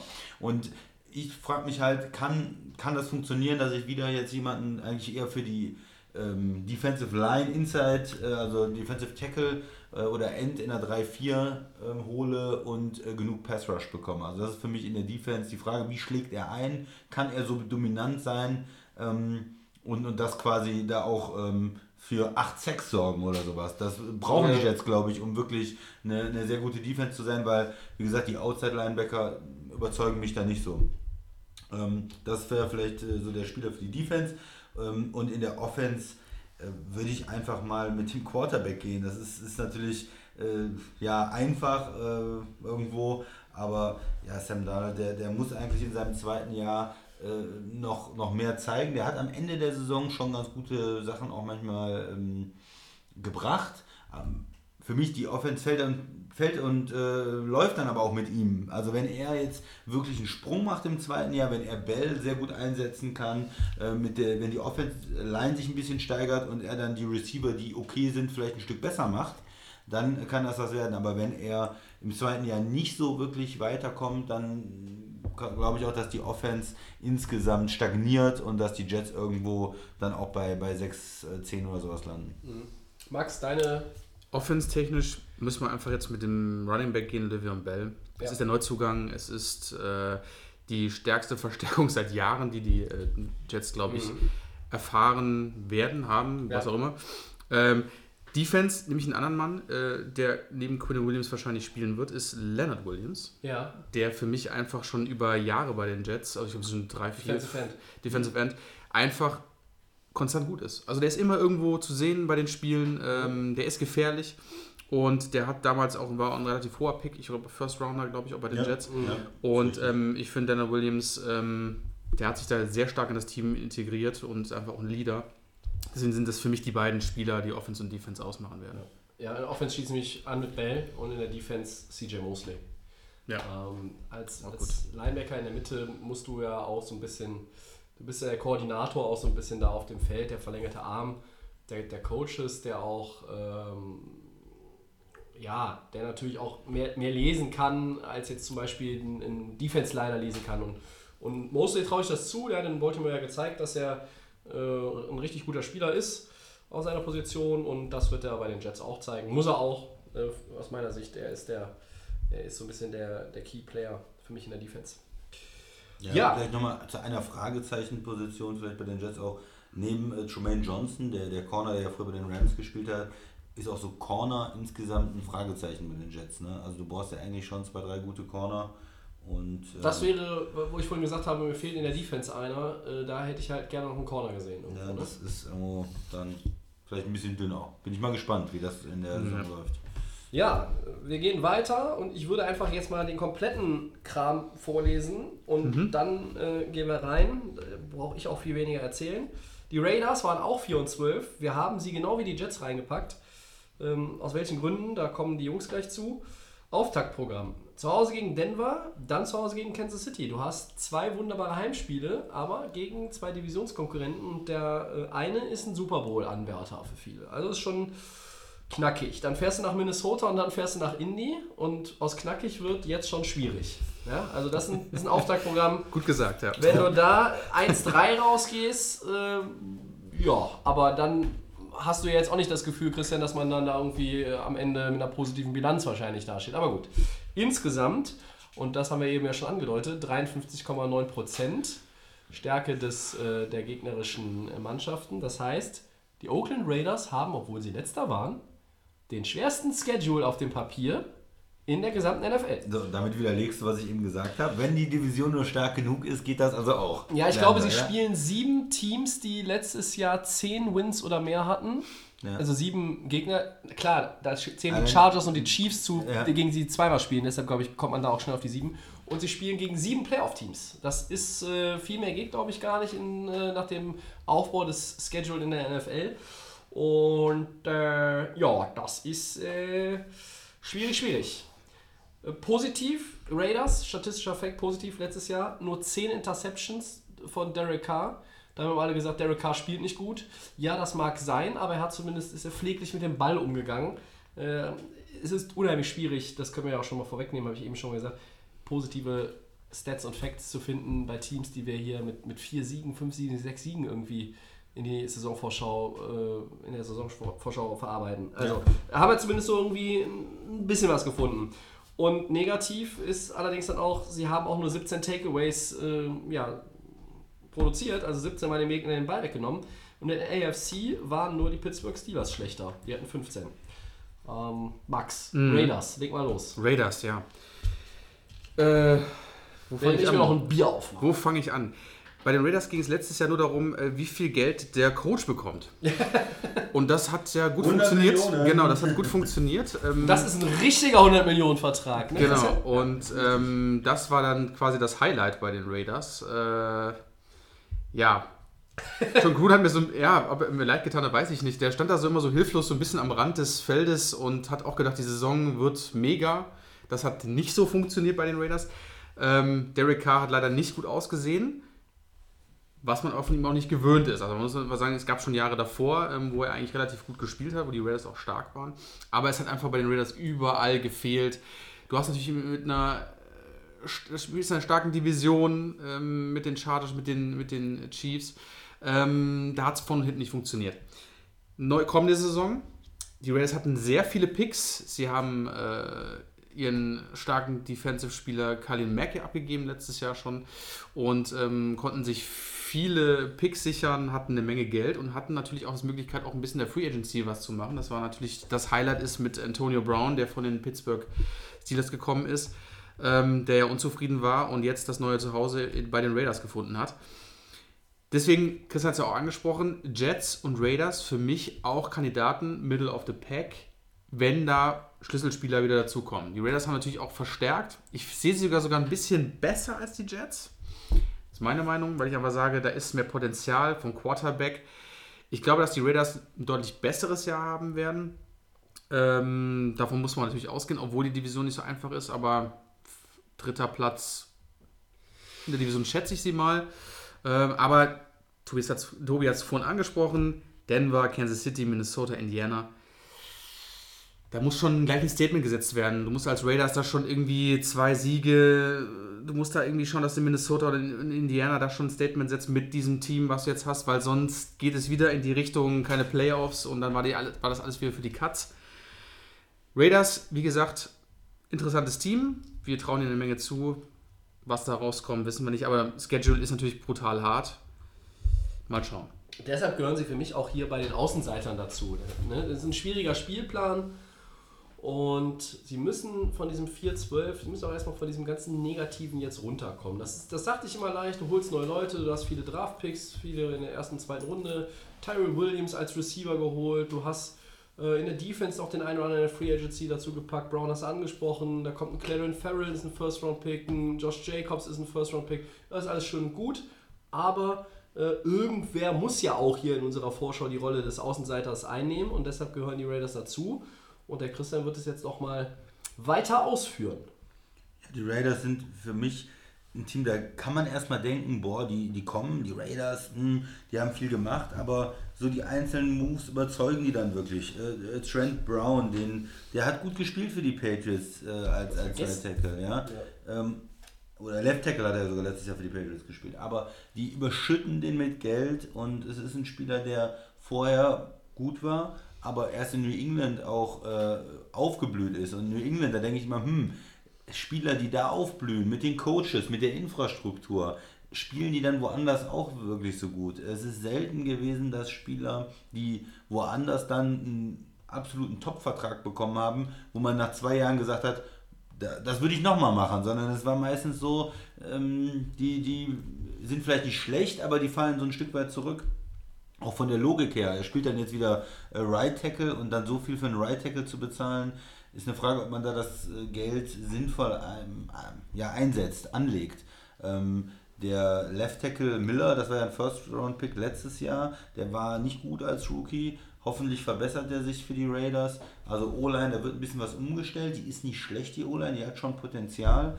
Ähm, ich bin mir nicht ganz sicher. Ich bin vom Quarterback nicht hundertprozentig überzeugt. Ähm, das ist ja ganz was Neues. ist, Echt? ja, das äh, habe ich in den letzten Jahren noch nicht äh, erlebt, dass er wirklich ein Franchise-Quarterback ist. Und ich glaube, auch die Raiders sind sich da nicht sicher. Auch Gruden ist sich da nicht sicher. Es war ja auch die Diskussion äh, vor dem Draft, ne, holen sie sich ein. Holen sie sich einen Quarterback. Sie gehen jetzt erstmal mit ihm in der Saison.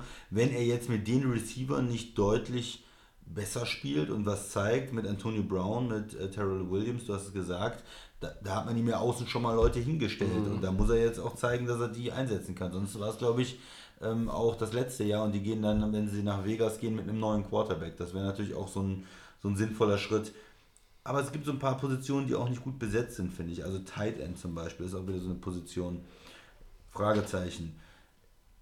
Ja, und die Defense, ähm, du hast es gesagt, hoher Draftpick, okay. Sie haben Joyner als, als Safety, äh, sie hat, aber Cornerback, Linebacker, insgesamt, die haben viele junge Spieler auch in der D-Line, aber dass da Stars sind, also da muss, muss eine Menge passieren, dass die Defense wirklich äh, gut spielt. Die sehe ich, sehe ich, ja, wenn ich mir die Defense angucke, dann sehe ich noch nicht, dass ähm, das insgesamt ein Team ist, das in die Playoffs kommen kann einfach. Also Jets, denke ich, werden deutlich besser spielen als 4-12 und nicht in die Playoffs kommen. Raiders, ich weiß nicht, was das gibt in der Saison. Ich bin, das ist ein bisschen eine Wundertüte. Die können natürlich mit dem ganzen, mit den Investitionen besser spielen, aber ich würde mich auch nicht wundern, wenn sie wieder eine 4-12 oder 5-11 Saison spielen. Doch so schlecht, okay. Ich halte es Ich bin- auch ja, äh, ich bin ja unheimlich schwierig. ja, ein- siehst du, das ist ja. besser, ne? Mag- ein bisschen besser. Sieht die ein bisschen besser, aber ich sehe es wie der ne? Christian bei den Raiders. Ja. Ne? Glaubst du denn, dass K einfach mit den Waffen dann auch zeigen kann, dass er. Ja. Ist er, ist er quasi ein Andy Dalton, der, ähm, wenn er die richtigen Spieler um sich hat, auch gute Leistung bringen kann, oder ist er einfach schlechter? Das ist die Frage. Oh. uh. Ah, der Kollege kommt ja auch Ich noch. mache das Dortmund-Bashing besser nicht mit. Kannst du gleich machen. Ähm, Derek Carr ist kein schlechter Typ. Und ähm, es gab zwar die Diskussion hier, ähm, ja, wir wollen vielleicht einen neuen Quarterback oder so, hast aber trotzdem keinen gezogen. Du gehst mit dem Mann, du hast jetzt ein bisschen dich verstärkt in, in, in der Offense und Derek Carr kann auch was. Und das haben wir auch schon gesehen bei den Raiders. Es ist, du- die, die Stats hat man ja gesehen, hat es vorhin vorgelesen, nur 10 Interception, der weiß, wie man mit dem Ball umgehen muss. Und jetzt einfach nur aus der Richtige Kombination. Lanze für Derek. Wie gesagt, und äh, das ist nur, der braucht nur ein bisschen mehr Feuer auf den beiden äh, Receiver-Seiten. Gut, Tight End, ja, äh, lass mal dahingestellt, aber trotzdem, äh, Jared Cook ist doch, ist, der schon, ist der schon, Nee, der ist in New Orleans jetzt. der ist ja jetzt weg. Ähm, das war ja eigentlich so die Offense von äh, Derek Carr Letztes letztes, Jahr, Jahr. ja. Ähm, trotzdem, Kato Cook und trotzdem ähm, kann ich mir diese Kombination aus Antonio Brown und Derek Carr sehr gut vorstellen, dass da sehr viel passieren wird. Und ich denke mal, Derek Carr ist letztes Jahr unterm Radar gewesen, jetzt wird er wahrscheinlich wieder deutlich besser spielen. das? Ja. Ja. Ja, Freut sich Also, keiner. Wie gesagt, Jets und Raiders, ich bei beiden so, bei den Jets traue ich eigentlich auch mehr zu, aber beide haben irgendwo meiner Meinung nach die Voraussetzungen geschaffen für einen Schub, der sie irgendwo in diese Richtung Middle of the Pack tatsächlich bringt. Jetzt sind sie bei uns heute die Außenseiter. Ähm, aber am Ende nur zwei Außenseiter zu haben und acht Teams bei Middle of the Pack ist hier auch nicht Sinn der Sache. Deshalb, wie gesagt, die Jets und die Raiders drin. Dann darf ich das nächste einleiten. Seid ihr soweit? Also, wir wollten äh, die Spieler noch. Ach so, stimmt. Spieler. Oh, Ja, ja, ja, ja. Ich, ich gucke hier nur gerade äh, auf meinen Zettel und bin Stimmt, schon Spieler. wieder einen weitergesprungen. Ja, äh, wen habt ihr denn als Schlüsselspieler Offense, Defense? Ich muss anfangen, weil ich muss jetzt noch mal kurz schauen. Ich habe in der Offense, ich fange mal mit einem ganz ähm, nicht so unbekannten Mann an. Und zwar, ich muss schon, wo habe ich denn hier? Genau, Rodney Hudson, der Center von den Raiders. Darf man nicht vergessen, den jungen. Mann. Äh, konstanter Center in der NFL, hat vorher bei den Chiefs gespielt, beim Rivalen, ist aber, wie gesagt, von den Stats her sehr, sehr stark, ist einer, von, einer der besten Center, die wir auch in der NFL haben. Ähm, sowas darf man natürlich auch nicht, äh, weil K muss natürlich irgendwo einen guten Passspieler haben, ne, der den Ball einfach durchgeben kann. Und Rodney, Rodney Hudson finde ich da eine mega gute, äh, einen mega guten Center. In der Defense Ja, da muss ich gerade nochmal. Ja, Lamarcus Joyner. Das ist natürlich äh, für mich so der Star so in der Defense. Habt ihr noch jemand anders? Christian? Der Rams äh, Safety, der ehemalige. Genau. Ja, also ich gehe tatsächlich mit dem äh, Colton Miller, dem Tackle. Ja. Ähm, Weil für mich die Right Side, wenn du da Brown hast jetzt an den Patriots, der ja ein massiver, riesiger Typ ist, der Right Tackle spielen kann und vielleicht überbezahlt ist, aber ein guter Mann ist. Du hast Gabe Jackson dann noch als Right Guard. Du hast Hudson, wie du schon gesagt hast. Da ist ja schon eine Menge. Die O-Line ist nicht so schlecht. Das ist schon eine Menge Talent. Aber Colton Miller, der muss zeigen, der hat viele Sacks kassiert. Der hatte zwei Spiele mit drei Sacks, wo er für verantwortlich gemacht worden ist, äh, letztes Jahr. Und das ist so eine typische Rookie-Saison. Die kann sehr schwer sein für Tackles, äh, aber da musst du im nächsten Jahr, das, das kann auch passieren. Das ist, nicht, ist natürlich nicht einfach, die Position zu spielen als First-Round-Pick. Aber da musst du nächstes Jahr dann zeigen, dass du wesentlich besser bist. Du musst dich zeigen, dass du den Quarterback beschützen kannst, weil wenn Derek Carr keine Zeit hat und äh, sieht, dass da immer Druck kommt über links und dass der Tackle die Leute nicht halten kann, wird es schwer für die Offense. Also in der Offense nehme ich einfach mal äh, Colton Miller, äh, auch äh, von der O-Line und du hast ja vielleicht einen äh, Receiver dann, äh, Tobi, oder wen willst du in der Offense setzen? Ist denn dein Defense-Man? Soll ich, den, äh, soll ich Ja. noch die Defense Ja, äh, machen? Ähm, in der Defense ähm, nehme ich tatsächlich den Rookie, ähm, den Farrell, den, Mhm. den ähm, Clemson Edge Rusher. Ähm, und äh, die brauchen ja einfach einen Pass Rush, um, um, um da auch ein bisschen was zu machen. Äh, Talent die letzten in der, zwei Jahre gar kein in, in, der, in, der, in der Front äh, Seven, wenn man Mac abgibt und dann hat Gruden gesagt, ja, wir haben gar keinen, gar keinen mehr, der den Quarterback sacken kann, so ungefähr. Ja, du hast den besten Spieler dafür abgegeben. Ja? Und der muss jetzt irgendwo zeigen, dass er ein würdiger Nachfolger ist, ein hoher Pick in der ersten Runde. Vielleicht kann er nicht ganz das Niveau spielen, aber dass er zumindest mal zeigt, 10 Sacks vielleicht oder sowas, dass da was passiert, dass er ein Spieler ist, auf den man äh, aufbauen kann in den nächsten Jahren. Ja. Ich gehe mit äh, Derek Carr, weil das, was ihr gesagt habt, die ganzen Waffen, die er hat, ich halte auch Josh Jacobs natürlich, als, es ist der beste Running Back im Draft gewesen. Ja, der wird mutmaßlich auch das Backfield bekleiden. stimmt. Du hast Ty Williams, der ist als zweiter Receiver eine, eine Figur, die unheimlich produktiv sein kann, die, wenn Antonio Brown vielleicht ein Double Team erfährt, dann im 1 gegen 1 auf der anderen Seite für jeden Catch auch eigentlich gut ist. Und deshalb Derek Carr. Und in der Defense gehe ich mit dem Linebacker äh, auch hier, Brandon Marshall. Der ist ein, sehr, ne? der ist ein Stimmt. sehr erfahrener Oh, Mann. Äh, Denver, ich habe in der Offseason auch seinen Auftritt beim NFL Network gesehen, als er ähm, ja, Experte im Studio war, ich glaube bei Total Access. Und da ging es halt auch so ein bisschen darum, wie seine Zukunft aussieht. Und dann hat er gesagt, ich sehe es ganz entspannt, ich werde irgendwo ein, ein Team weiterhelfen und äh, freue mich darauf auf die neue Aufgabe, auch wie auch immer die dann sein wird. Und er ist bei den Raiders gelandet. Er ist natürlich jetzt auch schon über 30, aber der hat viel Erfahrung auf, auf der Linebacker-Position, die natürlich jetzt auch so ein bisschen letzte Saison nicht die allerbeste war bei den Raiders und deshalb gehe ich da jetzt auch mal. Ich nehme gerne, ich werde jetzt nicht bei allen Teams heute den, äh, den Linebacker nehmen als, als wichtigste Figur in der Defense, aber hier tatsächlich jetzt auch nochmal wie vorhin bei den Jets. Gut, jetzt können wir weitergehen. auf Jetzt gehen wir Team. weiter. Okay. Ja, die Schlüsselspieler. Ich hab, ja, wir müssen uns hier erstmal ein bisschen eingrooven und ich bin auch heute, ihr werdet es vielleicht ähm, irgendwie vernommen haben, ich bin irgendwie nicht so ganz auf der Höhe. Ich weiß auch nicht, woran es liegt. Die Bills sind dann unser nächstes Team auf der Liste. Die waren 6 und 10, sind Dritter geworden in der AFC East hinter den Patriots und den Dolphins. Ihr Startprogramm führt sie zweimal, äh, ja, können sie mit der Straßenbahn hinfahren theoretisch, einmal zu den Jets und dann zu den Giants. Es ist, wer sich Ja. mit der NFL York. auskennt, zweimal New York und ähm, selbe Bundesstaat und es ist, Bills. naja, es ist dasselbe Stadion, ne? Also kann Das sich, kann, man kann sich nicht verfahren. Erst die Jets, dann die Giants. Zwei Auswärtsspiele, dann spielst du zu Hause gegen Cincinnati und dann spielst du zu Hause gegen New England. Ähm, ich sag mal, von denen, die wir jetzt bisher gehört haben, klingt das schon fast nach dem einfachsten Auftaktprogramm. Insgesamt sind sie mit Platz 24, was die Stärke des Schedule angeht, auch ganz gut bedient. Äh, 48,0 Prozent. Das heißt, es ist nur minimal schwieriger als bei den Jets. Und ähm, ja, was haben wir uns rausgesucht an, an Stats? Sie waren letztes Jahr mit 124 Rushing Yards im Schnitt äh, immerhin Top 5 in der AFC. Das, ich glaube sogar das beste Nicht-Playoff-Team, was das anbelangt. Und sie waren, da war ich sehr erstaunt, die Nummer 1 Defense in der gesamten NFL gegen den Pass. Das Okay. habe ich in der Statistik, die ich äh, rausgesucht habe, in der Liste für Druckfehler gehalten, aber es stimmt tatsächlich. Negativ ist 32 Giveaways. Ne? Das ist die schlechteste Bilanz in der AFC. Ähm, das lag vor allen Dingen auch an Josh Allen, der relativ viele Interceptions hatte. Ich glaube 23 oder sowas in der Art. Ich glaube, er hatte die meisten. Kamen noch ein paar Fumbles dazu. Also die Bills ähm, ja, sind für uns auch ein, das zweite Team aus der AFC East, das wir zu den Außenseitern packen müssen. Und warum das so ist, da kann der Christian mal drauf einsteigen. Ja, die Defense, du hast es gesagt, mit der Stärke gegen den Pass. Äh, Tredavious White, der Cornerback, der entwickelt sich oder hat sich schon zu einem Top-Spieler entwickelt und äh, das ist sicherlich auch einer der Gründe. Ähm, Mike, äh, Mika Hyde, der, der Ehemaliger Packer. Packers ähm, Safety, der auch alles Mögliche spielen kann, auch mal Slot äh, gegen den Slot Receiver spielen kann, Safety spielen kann. Der ist da in, in Buffalo sicherlich auch ein guter Spieler. Und so haben sie in der Defense eigentlich viele, wo man sagt, naja, ein Pro Bowl vielleicht nicht, aber solide Spieler. Jerry Hughes ist zum Beispiel auch so jemand. Ähm, der äh, Lorenzo Alexander, der Leidenbaker, ist äh, auch bekannt. Ja. Äh, Trent Murphy, der früher mal in den Redskins gespielt hat.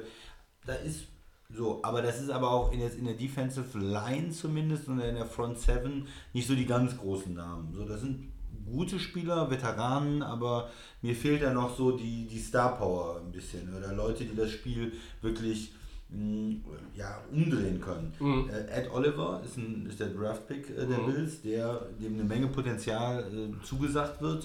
Äh, als, als ähm, die Defensive Tackle oder ähm, von der, von der, aus der D-Line heraus dann auch äh, eine Offense zerstören, Tackles for Loss, Sacks. Bin ich gespannt, wie er ähm, einschlagen wird. Er ist ja ein bisschen ein kleinerer Spieler mit einem niedrigeren Schwerpunkt, der da aber eine enorme Kraft entwickeln kann. Der hoffentlich bessere BJ Raji, um mal so im Spielertyp zu bleiben. Ne? Ja, sonst hat man ähm, in der Offense, äh, ja, da fängt es natürlich mit dem Quarterback an. Ich war ja kein großer Josh Allen-Fan äh, nach dem Draft. Er hat in der ersten Saison eigentlich das gezeigt, was man erwartet. Er ist athletisch, er kann auch laufen. Ähm, damit hat er natürlich auch viel gemacht für das Spiel in Buffalo, allein durch seine äh, Stärke da ähm, die Läufe auch mitzumachen. Aber so vom Quarterback-Play, er hat natürlich viele Interceptions, äh, hat man oft mal gesehen, dass er nicht so den Überblick hat, nicht verschiedene Receiver ähm, rauspicken kann oder, ähm, sag ich mal, so durch die Defense Hat auch nicht viele, ne? Er, mm, ja, ich bin immer noch skeptisch, ob er äh, die Präzision hat, sich zu einem richtig guten Quarterback zu entwickeln. Man wird es jetzt im zweiten Jahr sehen. Die O-Line hat Licht und Schatten, um da mal drauf einzugehen. Dion Darkins ist sicherlich ein guter Left Tackle. Äh, Mitch äh, Morris ist ein guter Center und jetzt haben sie Cody Ford gedraftet als Right Tackle. Das heißt, so eine O-Line, die sicherlich ähm, auf einem soliden Weg erstmal ist. Guard-Position finde ich jetzt nicht so gut besetzt. Ja, Receiver, da ist immer die Frage, sind das Spieler, die den Unterschied machen? Toby John Brown, den wir auch in Baltimore gesehen haben, der Ja. ist, er hat eine gewisse Geschwindigkeit, ist aber kein kompletter Receiver. Äh, Zay Jones, Cole Beasley von Dallas. Für mich sind das alle so Nummer 2 Receiver, alle so 600, 700 Yards, aber wo ist der Nummer 1 Receiver? Und reicht das dann mit einem relativ jungen Quarterback, um da eine potente Offense äh, hinzubringen? Ja, laufen, Das laufen, ist- laufen ist, glaube ich, das, das Thema wieder. Ne? Gut, du kannst mit, mit Shady laufen, aber wie lange ähm, wird der noch auf einem guten Niveau spielen? Ja. Letzte Saison schon viel verletzt. Und äh, dann Frank Gore, willst du mit Frank Gore jetzt äh, dann. Ja, du hast halt nirgendwo, du hast halt nirgendwo diesen Spieler, der der der, dir Rookie bestimmte, der bestimmte Zahlen garantiert. Du hast keinen 1000 Yard Rusher, du hast keinen 1000 Yard Receiver und du hast auch keinen Quarterback, der äh, für 3500 oder mehr Yards passen wird, mutmaßlich, sondern es wird so sein, dass Allen auch wieder viel die Beine in die Hand nimmt. Damit haben sie letztes Jahr ganz gut ausgesehen, Du im Rahmen kein- ihrer Du Möglichkeiten. hast auch keinen Tight End, äh, der dir wirklich irgendwie was bringt. Äh, Jetzt haben wir endlich ein Team gefunden, was hier zu den Außenseitern definitiv dazugehören muss. Ja, die, die Bills, die haben ja auch mit dem neuen Coach das erste Jahr in in die Playoffs geschafft nach äh, 1000 Jahren. Ja. aber jetzt die mussten dann aber auch was tun und das haben sie auch richtigerweise getan, weil das war ja kein Team, ähm, auf dem man langfristig aufbauen kann.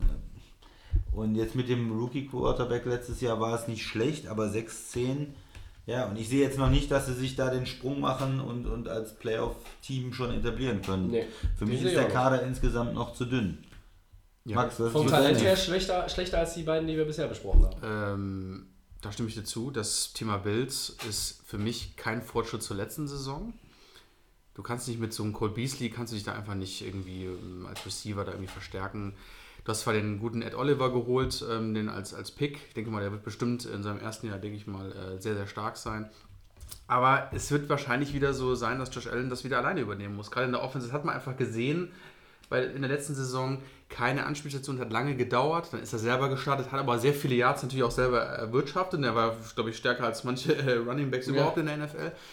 Aber das ist das Problem bei den Bills. Sie haben in der Offseason auch wenig getan, viel zu wenig. Haben sich mit Frank Gore vielleicht um ein paar Yards verstärkt, aber der Mann ist auch keine ähm, 20 mehr. Und Bei weitem nicht. bei weitem nicht mehr. Und die Bills sind einfach ein Team, wir kommen nachher auch noch zu Miami, ähm, die werden sich da auf jeden Fall um die Plätze streiten in der AFC East. Also das sage ich auf jeden Fall, weil das Talent äh, bei den Bills fehlt einfach, um auch Josh Allen das Potenzial aus ihm rauszuholen, was er vielleicht hat, was er vielleicht im College gezeigt hat. Kannst du nicht, wenn du keine Spieler hast, die die Bälle, die Bälle fangen können und die vielleicht über 1000 Yard Saisons haben. Und deswegen die Bills einfach noch so stagnieren. Das, vielleicht sind sie Kur- Kurze Frage, hat er im College so viel gezeigt? Also Josh Allen war für mich auch jetzt im College nicht so überzeugend. Ja, aber du Der musst hat halt alle physischen Möglichkeiten als Quarterback, aber der ist jetzt nicht jemand, der das College do- dominiert hat oder so. Das, ist nicht, das stimmt schon, aber du brauchst natürlich irgendwie, um mal aus dich rauszukommen, das ist ja ihr Franchise-Quarterback. Da haben eine hohe Ja, sie haben ihn genommen, ne? ja, ja. Und ähm, der ist die nächsten Jahre da und, und dann fragst du dich dann als Quarterback, ja, wo soll ich den Ball denn hinpassen, wenn in der Offseason nichts passiert. Ne? Aber die Bills ist wieder so ein Team, ich schätze sie sogar so ein bisschen schlechter ein als 6-10. Ich weiß jetzt nicht, wie der weitere Schedule, Schedule von denen ist, aber ja, mal schauen. Die Jets schon gleich am Anfang, das ist natürlich so mit der Konkurrent in der Division und die sind heiß. Äh, ja, mal schauen. Was ich noch zu den äh, Bills sagen möchte, ich finde sie gut gecoacht. Also der äh, Sean McDermott, der da der Coach ist seit zwei Jahren, der hat das gut gemacht. Also der, der hat aus wenig, für ich- finde ich, relativ wenig Talent noch ordentliche Teams, die auch bis zum Ende irgendwie mitgespielt haben. Er ist letztes Jahr mit einem Rookie-Quarterback. Ja, da stimme ich dir zu. Ja, ich weiß nicht, vielleicht kriegt das auch irgendwie auf 7-9 gecoacht oder so. Nur Mhm. ich sehe den, ich sehe nicht so die Möglichkeit daraus, ein 10, 10 Siege zu holen aus dem Team mit, mit Josh Allen. Nee, ist also nicht möglich. bitte, vielleicht, vielleicht beweist er uns das Gegenteil, aber so weit sehe ich ihn einfach noch nicht. Tobi, was ist Bills? Ja, ich sehe das genauso. Also die Voraussetzungen sind jetzt nicht die allerbesten personell. Ich glaube, dass schon so ein bisschen ihr Trumpf ist weiterhin das Laufspiel, was halt auch viel vom Quarterback getragen werden muss und wird. Und das Coaching und das sind dann auch schon fast alle positiven Dinge, die man irgendwie mit ihnen jetzt in Verbindung bringt. Es ist eine Franchise, der ich eigentlich auch seit Jahren gönne, dass sie endlich mal ja, den Kopf aus dem Arsch kriegen und mal so auch einen Schritt nach vorne machen und, und dann nochmal danach wieder einen Schritt. Also dass man auch mal Kontinuität in der Entwicklung sieht. Und das fehlt mir. Vielleicht kriegen wir das dieses Jahr zu sehen. Ähm, ich glaube aber, dass wir über einen Rekord sprechen, der, der jetzt auch irgendwo in diesem Bereich von, von der vergangenen Saison sein wird. Ähm, den Bills traue ich nicht zu, äh, im Gegensatz zu den Jets und den Raiders, sich irgendwo tatsächlich da von dieser Außenseiterposition auch abzusetzen und in, in der Saison jetzt schon zu verbessern, so wie wir das jetzt schon angedeutet haben, obwohl wir sie mit drin hatten. Die Bills sind für mich eines der Teams, das eigentlich mit Blick auf Winning Record und Playoffs auf verlorenen Posten steht. Definitiv. Und in dieser definitiv auf verlorenen Posten-Kategorie gibt es in der AFC meiner. Meinung nach nicht sehr viele. Aber gut. Alle 16 Spiele müssen erstmal gespielt werden, ne? Das kennen wir ja. Spieler noch? Ja, die Spieler. Ähm, dann fange ich einfach mal ja? an. Oder? Willst Ja, du mal? gut, Äh, ne? An. ich ich bleibe auch hier beim Quarterback äh, Josh Allen und nehme diesmal nicht den Linebacker, nein, ich nehme tatsächlich Ed Oliver. Der ist für mich so ein der ist für mich so ein Außenseiter-Tipp auf den Defensive Rookie of the Year. Mhm. Max, wen hast du? Oh Gott. Ähm, Offense gehe ich mal mit dem alten Mann Frank Gore. Ähm, und zwar deshalb, weil Shane McCoy hat letztes Jahr nicht so stark gespielt und aus Frank Gore kann man noch einiges rausholen. Der Mann läuft einfach immer und immer weiter und ich finde ihn in der Offense, ich mag ihn sehr, sehr gerne. Er hat ja bei Miami auch ein bisschen was gezeigt und äh, jetzt ist er bei den Bills gelandet. Fällt es auch sein letztes Jahr äh, in der NFL und dem traue ich auf jeden Fall nochmal so ein paar Yards mehr zu. In der Defense, boah, da müsste mich, äh, da bin ich raus, weil ich dann sage, für wen habe ich jetzt hier, wenn ich mir die Namen anschaue, Hätte ich, auch, hätte, ich, hätte, ich, hätte, ich, hätte, anschließen. ich hätte Ed Oliver auch gesagt, weil das einfach so der ähm, aufstrebende Rookie ist, der ähm, die Franchise lange begleiten könnte und auch ein Statement setzt. Ich glaube, ich sage auch Ed Oliver. Ja, ich gehe in der Defense mal mit äh, Shaq Lawson. Der war ähm, First-Round-Pick äh, auch der Bills und hat sich. Ich habe ihn in ein, zwei Spielen gesehen, da sah er wirklich gut aus. Ähm, er hat auch einmal gegen Green Bay, glaube ich, in einem Spiel zwei Sacks gehabt. Ähm, das war gegen einen Backup-Tackle, aber trotzdem, also es gibt manchmal so Situationen, da sieht er gut aus, konnte sich bis jetzt noch nicht durchsetzen und das ist vielleicht jemand, der sich dann doch nochmal entwickelt und für eine positive äh, Überraschung auch bei den Bills sorgen könnte. Und in der Offense gehe ich auch mit dem Running Back, aber ich gehe mit jemand anders und zwar mit Devin Singletary, dem äh, Rookie. Äh, es gibt ja jedes Jahr immer auch mal so einen Third Round Running Back, der auf einmal ähm, alle irgendwo überzeugt und, und, und dann eine mega Saison spielt. Ne? Das waren in der Vergangenheit äh, Camara zum Beispiel oder früher auch David Johnson, der in dritte Runde gedraftet ist oder sogar noch später. Letztes Jahr auch Philipp Lindsay dazu zählen. Ja, Beispiel, ne? also das gibt es immer wieder und äh, er hat zwar zwei Veteranen jetzt erstmal vor der Nase, aber ähm, diese, McCoy ist gerne verletzt. Wir haben auch gesprochen, vielleicht wird er auch noch entlassen Mhm. vor der Saison. Gore ist ja in der kleineren Rolle vielleicht eher so als Third Down Back auch und ein Team, das gerne lauf, viel laufen will mit dem Quarterback, da kann er, glaube ich, auch eine, eine gute Rolle spielen. Finde ich gut. Ja. Shaq Lawson finde ich vor allen Dingen gut. Drei von sechs Außenseitern haben wir durch. Gehen wir weiter zu den Cincinnati Bengals. Die waren auch 6 und 10. Und die waren aber nicht Dritter in ihrer Division, sondern die waren Letzter in der wunderbaren, wundersamen AFC North. Habe ich mich jetzt vertan? Nein, äh, dies, diesmal bin ich richtig. Tobi. richtig. Ja, Diesmal bin ich richtig. Ich bin, ja, Nervös, ich bin, könnte ja, man ich sagen. bin ein bisschen aufgeregt irgendwie Ja. heute. Müde aufgeregt, ich weiß auch nicht. Also das Startprogramm der Broncos, äh, nee, wir sind bei den Bengals, Entschuldigung. Ähm, ha, das war Absicht, habt ihr gemerkt. äh, also, die Bengals, 6-10, die spielen zuerst in Seattle. Das ist, es gibt kaum undankbarere Aufgaben zum ist als schwer, das ja. vielleicht. Dann spielen sie zu Hause gegen die 49ers, die beim Christian ja aufgrund des rückkehrenden Quarterbacks ganz hoch im Der Super sind. Bowl-Teilnehmer, ne? Ja. Und dann spielen sie schon wieder zweimal auswärts in Buffalo und in Pittsburgh. Und man kann natürlich jetzt sagen, Buffalo okay, äh, ist so ihre Kragenweite, aber es sind immerhin drei äh, von vier Spielen zum Start, ist auswärts, das ist immer schon schwierig. Der Schedule ist genau wie bei den Jets, äh, geteilter 27. 47,3. Ähm, was haben wir positiv? Auch da habe ich mich gewundert. Aber das ist vielleicht auch die Klasse von Andy Dalton. Nur vier Lost Fumbles in der gesamten letzten Saison. Das ist Platz 1 in der AFC.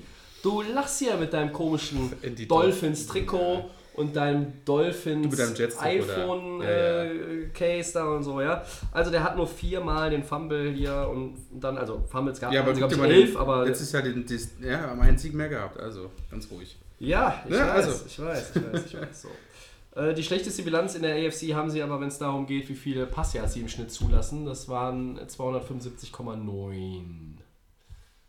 Hm. So, äh, das äh, sind die Cincinnati Bengals, die wir auch dieses Jahr wieder in der Außenseiterrolle sehen. Und äh, bevor die Jungs jetzt hier auch sagen, warum sie das so sehen, sage ich einfach mal, die anderen drei Teams werden alle ja so ein bisschen Richtung Playoffs, und das ist nicht in jeder Division so, werden ja so alle Richtung Playoffs geschoben. Die Ravens, die Steelers und die Browns. Und die Bengals, äh, nee, die sind es nicht. Was sagt der Christian denn zu den Bengals? Genau, ich hatte die mal so ein bisschen als, als vielleicht Außenseiter-Tipp äh, mit einem neuen Headcoach, fand ich gar nicht so schlecht. Diese, die haben ein gewisses Grundtalent und vielleicht sind die anderen Teams zu sehr gehypt in der Division, aber dann haben wir schon in der letzten Woche gesagt, da haben schon die Verletzungen zugeschlagen. Äh, du verlierst deinen ähm, äh, hohen Draft-Pick, den Left Tackle. Äh, du hast jetzt äh, AJ Green auch wieder verletzt und das sind natürlich so Sachen, die ziehen dich erstmal runter. Das sind wichtige Spieler. Und da wird es dann schwer für ein Team, was jetzt nicht das überragendste Talent hat, wenn du so Leute ersetzen musst. Die Offense, äh, Andy Dalton, das ist ja hier immer die große Kon Kontro Kontroverse. Ich finde, er ist ein durchschnittlicher Quarterback in der äh, NFL und der Max findet ihn eher schlecht. Ähm, man hat immer auch wieder Gerüchte gehört, dass die einen neuen Quarterback draften. Bis jetzt ist es noch nicht so, dass der Nachfolger äh, feststeht, dass sie jetzt wirklich einen hohen Pick investiert haben. Ähm, er bleibt also erstmal der Quarterback, aber er ist so ein bisschen vielleicht auch ähm, auf Abruf. Ja, einen Viertrunden-Pick hatten sie jetzt dieses Jahr ja gezogen. Das ist ja für mich nicht wirklich ein Misstrauensvotum. Ja, das ist ein Backup eigentlich erstmal. Und ja, die Offense, Tyler Boyd haben wir besprochen, ein ähm, guter Receiver, der jetzt erstmal die ersten Wochen in die Nummer 1 Rolle reinrutscht, der ein guter zweiter Receiver ist. Als Nummer 1 könnte es natürlich auch ein bisschen schwierig werden für ihn, wenn die äh, Defense sich komplett auf ihn ähm, fokussiert. Äh, Joe Mixon, interessanter Running Back. So, aber insgesamt ist die Offense ohne AJ Green äh, für die ersten Wochen schwierig. Und die Frage ist, wie gut kann Dortmund dann beschützt werden von der O-Line, die jetzt schon eine Verletzung hat und so die, die Guard-Position, Center-Position insgesamt äh, mit ein paar Fragezeichen ähm, versehen ist. Ja, Defense ist einer der, der besten Spieler der Liga über die letzten Jahre, der nicht immer so im Spotlight ist. Gino Atkins, Gino ja, den ich sehr, den ich sehr schätze. Ja, muss man immer mal wieder sagen. Ähm, sonst noch ein solider. Spieler wie äh, Carlos Dunlop, ähm, der, der da als äh, Edge-Spieler auch Mhm. eine gute Rolle gespielt hat in den letzten Jahren. Sie haben immer viele Corner auch gedraftet, zum Beispiel äh, Kirkpatrick, da auch investiert. Trotzdem, du hast gesagt, ähm, hattest du ja glaube ich gesagt, die Passing Yards sind äh, besonders schlecht. Das heißt also, da hat sich das geben viel ab. ganze Jahr auch irgendwo nicht äh, rentiert, da viel in die Secondary zu Ja. investieren. Ja, Safeties zum Beispiel ist jetzt nicht so die ganz große Stärke von Cincinnati. Also das, wenn man so ein bisschen über den Kader guckt, ja, ist das so mein Ausblick für Cincinnati. Max, deine Gedanken dazu vielleicht? Oder Der, der, der, der wird sie jetzt platt machen. ne? Das ist ja also Anti-Dalton Alles- alles gut. sozusagen, Ja. Äh, ja, äh, Dortmund kann mir auch ein bisschen leid tun. Ne? Also es ist natürlich auch ein Thema, äh, dir fällt dein bester Wide Receiver aus, AJ Green. Also eigentlich Hast der du Topstar. Jetzt? Ein bisschen, ne? Ähm, ihr hattet ja gesagt, das ist so ein bisschen das Underdog-Team, gerade auch in der Division mit den Browns, mit den Steelers und mit den, mit den Ravens.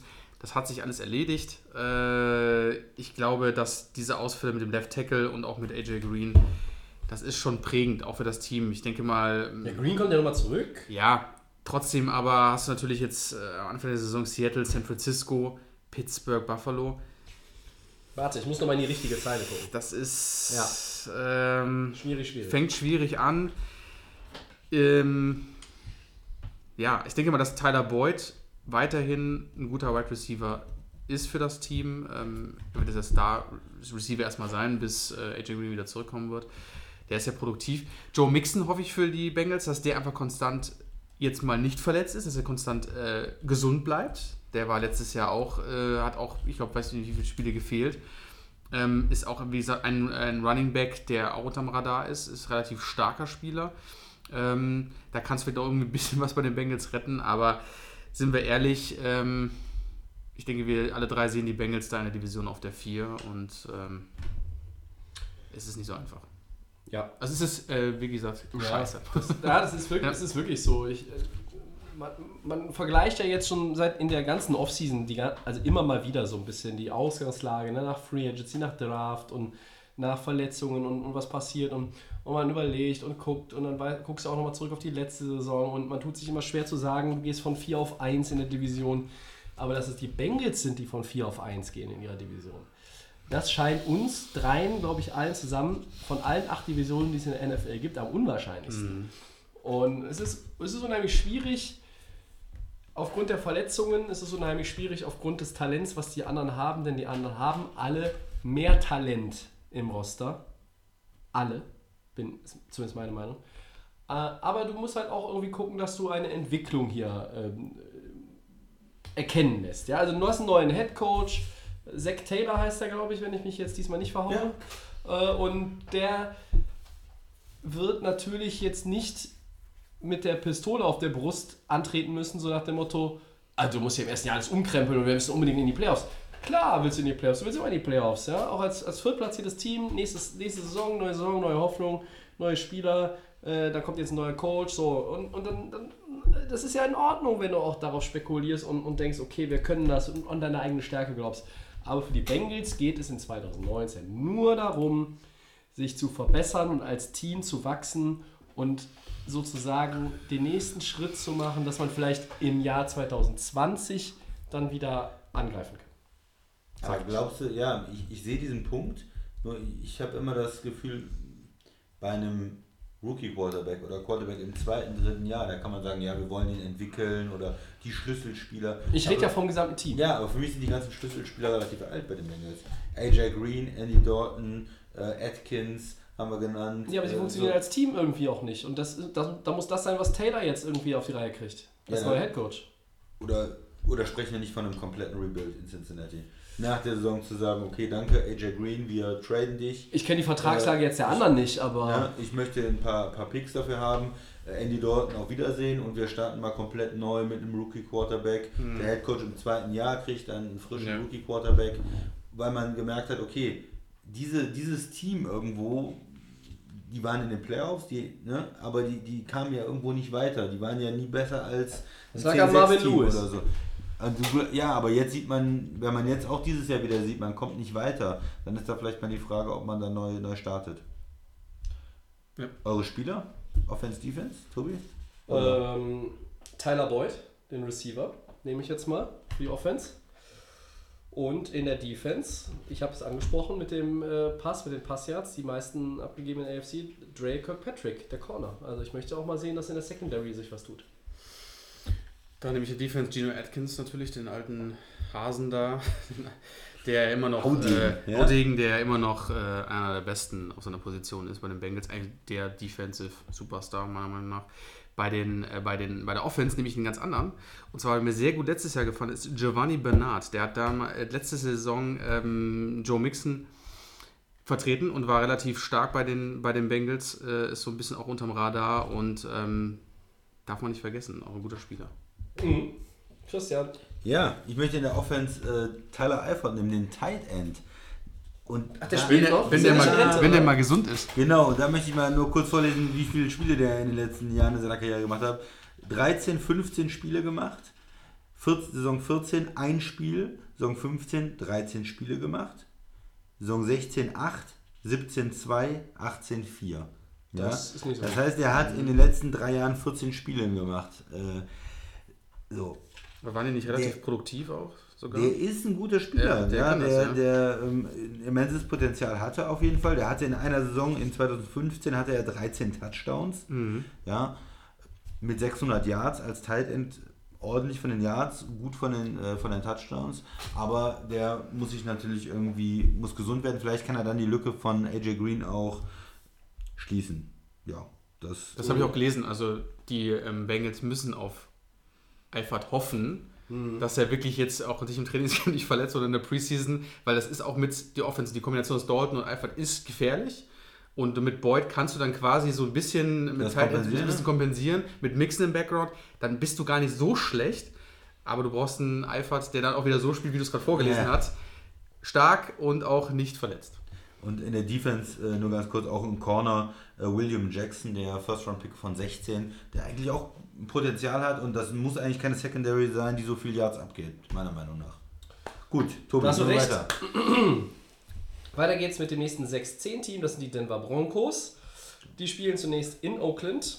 Das wird euch nicht überraschen, wenn ihr zugehört habt, dass Oakland zuerst gegen Denver zu Hause spielt. Dann spielen sie zu Hause gegen Chicago, in Green Bay und gegen Jacksonville. Äh, oh, ja, 53,3, das ist Rang 2. Ähm, der Christian hat es gesagt. Du hast ja zwei Teams mit 10 Siegen und mehr in deiner Division. Das, äh, die Oakland Raiders haben den schwersten Schedule und die Denver Broncos haben den zweitschwersten. Und ähm, was positiv war in der letzten Saison war zumindest ihre plus 7 Turnover Differential. Das ist schon eine Zahl, die etwas verwundert für ein Team, das nur 6 Siege geholt hat. Und äh, was negativ aufgefallen ist, habe ich mal rausgesucht, sind 33,3% erfolgreiche Third Downs. Das ist die drittschlechteste Bilanz in der AFC. Also immer wenn dein Team, äh, wenn du als Denver-Fan dritten Versuch gesehen hast, konntest du dir eigentlich ein Bier holen gehen. Ja. Ja, Und noch pinkeln, weil dann hast du den, das Bier geholt und den den- Punt den verpasst. Punt, ja, genau. Den kann man verpassen. Meiner Meinung nach hatte das Team letztes Jahr zwei Probleme. Einmal die, generell die Offense, das ist ein riesiges Problem. Ja. Quarterback-Position Und die seit- Defense, dann sieht es schon schlecht Ja, aus. die Quarterback-Position seit Jahren äh, und äh, John Elway hat es ja selber gesagt, wir haben alles mögliche versucht, wir haben jeden Baum geschüttelt, wir haben Draftpicks investiert, wir haben Geld investiert und wir finden keinen Quarterback, der das vernünftig machen kann. Außer Peyton Manning und den hätte wahrscheinlich jeder gefunden, hat Elway in den Jahren keinen vernünftigen Quarterback. Osweiler, Simeon, Lynch. Da irgendwie anschleppen können. Hat er eigentlich mal Heckenberg ausprobiert? Nee, nee, nee. Und jetzt kommt er Das doch tatsächlich mit dem unglaublichen, äh, El Flacco. ja, oft versucht zu kopieren, aber nie erreichten Joe Flacco. Äh, wo man sich natürlich fragt, ob, ob das die Lösung ist. Und Drew Luck äh, haben sie gedraftet. Das heißt, ähm, ja, da bin ich skeptisch, äh, was die Offense angeht. äh, auch man hat mit Und Sanders, das mit Recht. Sanders hat jahrelang gut gespielt als Wide Receiver, ist aber jetzt äh, von einer schweren Verletzung zurückgekommen. Mhm. Ja, insgesamt die Offense wird ein großes Fragezeichen sein. Und bei der Defense, da habe ich letztes Jahr noch im Kopf, gegen die ist extrem gut gelaufen worden. Also die hatten richtig Probleme mit dem, äh, mit dem Run. Weil die auch natürlich die Offense, wenn die nichts macht und du bist in Rückstand und dann äh, sind Mannschaften über die drüber gelaufen. Letztes Jahr, glaube ich, auch die Jets, die über 200 Yards hatten gegen Denver. Das ist dann schwierig. Wenn sie gegen den Pass spielen, das können sie. Sie haben äh, Van Miller, sie haben Bradley Chubb, sie haben äh, Chris Harris. Das sind schon mal drei absolute Top-Spieler, aber die alle natürlich auch stärker noch gegen den Pass sind. Ja? Und du musst halt gucken, dass du, wenn du mit der Offense mal was hinbekommen würdest und führst als Denver, dann kannst du mit deinem Pass Rush auch das Spiel äh, gewinnen am Ende. Wenn du aber jetzt ständig hinterherläufst und die Leute laufen gegen dich, dann ist es, glaube ich, für Denver richtig schwer. Ja. So, das ist äh, meine Einschätzung zu Denver. Ja, Denver ist, ähm, ja, die haben das, du hast die Probleme vorhin angesprochen, Quarterback-Problem, ähm, dann hast du Demaris Thomas verloren letzte Saison. Du bist mit bist all in mit Case Keenum gegangen, die ähm, wo das, weil das, das Thema, äh, weil sich War vielleicht nicht die beste weil Entscheidung. äh, John Elway das nur gesehen hat, was er in Minnesota geschafft hatte und hat dann gedacht, das kann er in Denver auch umsetzen. Ist dann nicht passiert. Ähm, ja, die, der stärkste Mann in der Offense für mich auf jeden Fall ist Philip Lindsay. Der war die One-Man-Show in Denver. Ähm, der war auch Rookie und war da in seinem ersten Jahr oder zweiten. Undrafted. Undrafted, genau. Das war der Glücksgriff für die Broncos. Ich denke mal auch, dass der in, in der kommenden Saison wieder sehr, sehr stark sein wird. Defense, du hast es angesprochen, das sind Namen im, äh, im Roster drin. Ähm, Harris, äh, Chubb, gefällt mir mega. Sein zweites Jahr dieses Jahr. Rookie-Jahr war richtig stark. Ähm, ja, ich hoffe ja darauf, dass ähm, Denver dann mit Drew Luck starten werden in der, in der laufenden Saison, weil ähm, Bitte, die haben Veteranen. Der Mann heißt Ähm, Drew Lock. Drew Lock, genau. Nicht ähm, zu verwechseln mit Andrew Luck. Habe ich das auch gesagt? Ähm, ah. Weil Flecko Wir ist- wünschen uns alle, dass er äh, Dass er spielt wie ist. Luck, ja. Ich, ja. ich weiß, wann Ja. das kommt. Ich wollte nur jetzt mal Lock, nach, ja. nach 110 Minuten Podcast zeigen, dass ich doch noch aufmerksam bin. wie man nicht zehn- aufgepasst. Zehn Verbesserungen von mir, auch mal eine Verbesserung Ja. reinhauen. Ne? Zu Also wie gesagt, ähm, ich Ah. glaube, das ist ein kleiner Geheim. Das ist, ich habe so das gute Gefühl, dass diesmal mit dem, mit dem jungen Mann alles gut gelaufen ist bei den, bei den Broncos. Und ich, äh, Christian schüttelt schon, aber ich bin am optimistisch. Nee, ich Und äh, ja, aber als Flacco da, äh, wenn der El Flacco wieder El Flacco macht, dann äh, ist der ganz schnell wieder auf, auf der Bank und dann wird der junge Mann starten. Also Denver, schauen wir mal. Die Broncos, Christian, du hast eben gesagt, du hast in Erinnerung, die waren gar nicht so gut gegen den Lauf letztes Jahr. Platz 21 habe ich noch mal rausgesucht gerade. Das ist Nein. jetzt nicht wirklich, nicht wirklich überragend. Ja, das, äh, ihr habt jetzt alles, alles schon gesagt. Quarterback ist da äh, eher so, so, so die Frage. Ich meine, klar, die jungen Quarterbacks wie ein Allen, die wir heute hier besprochen haben, Sam Darnold, die müssen sich auch, ähm, auch verbessern, ja. Äh, aber hier reden wir natürlich auch über einen Quarterback, der hat auch schon mal einen Super Bowl gewonnen. Joe Flacco. Kann er dieses Team tragen? Kann er zumindest dieses Quarterback-Play verbessern, sodass Denver da wieder auf, auf sowas ähnliches wie ein Grün 2 kommt? Habe ich auch meine Zweifel. Ich weiß aber nicht, ob sie wirklich Drew Lock dann auch in dem ersten Jahr tatsächlich, also irgendwann schon reinwerfen, dass sie sagen, der ist so weit und wir machen das jetzt. Mein, mein Offense-Spieler wäre auch Philipp Lindsay als, als Key-Player. Der hat mich auch sehr beeindruckt letztes Jahr. Den hatte ich überhaupt nicht auf dem Schirm. Äh, Und in der Defense würde ich tatsächlich auch mit Bradley Chubb gehen. Ähm, Ja, ne? da kann man auch Von. Miller nennen. Ja, Ja, Chris Harris. Ich weiß nicht, wen ihr da euch aussucht, aber das wären so meine Key-Player. Und ansonsten Denver. Ja, ich glaube, gegen, gegen die Chiefs und gegen die Chargers hast du in der Division einfach einen schweren Stand. Ja.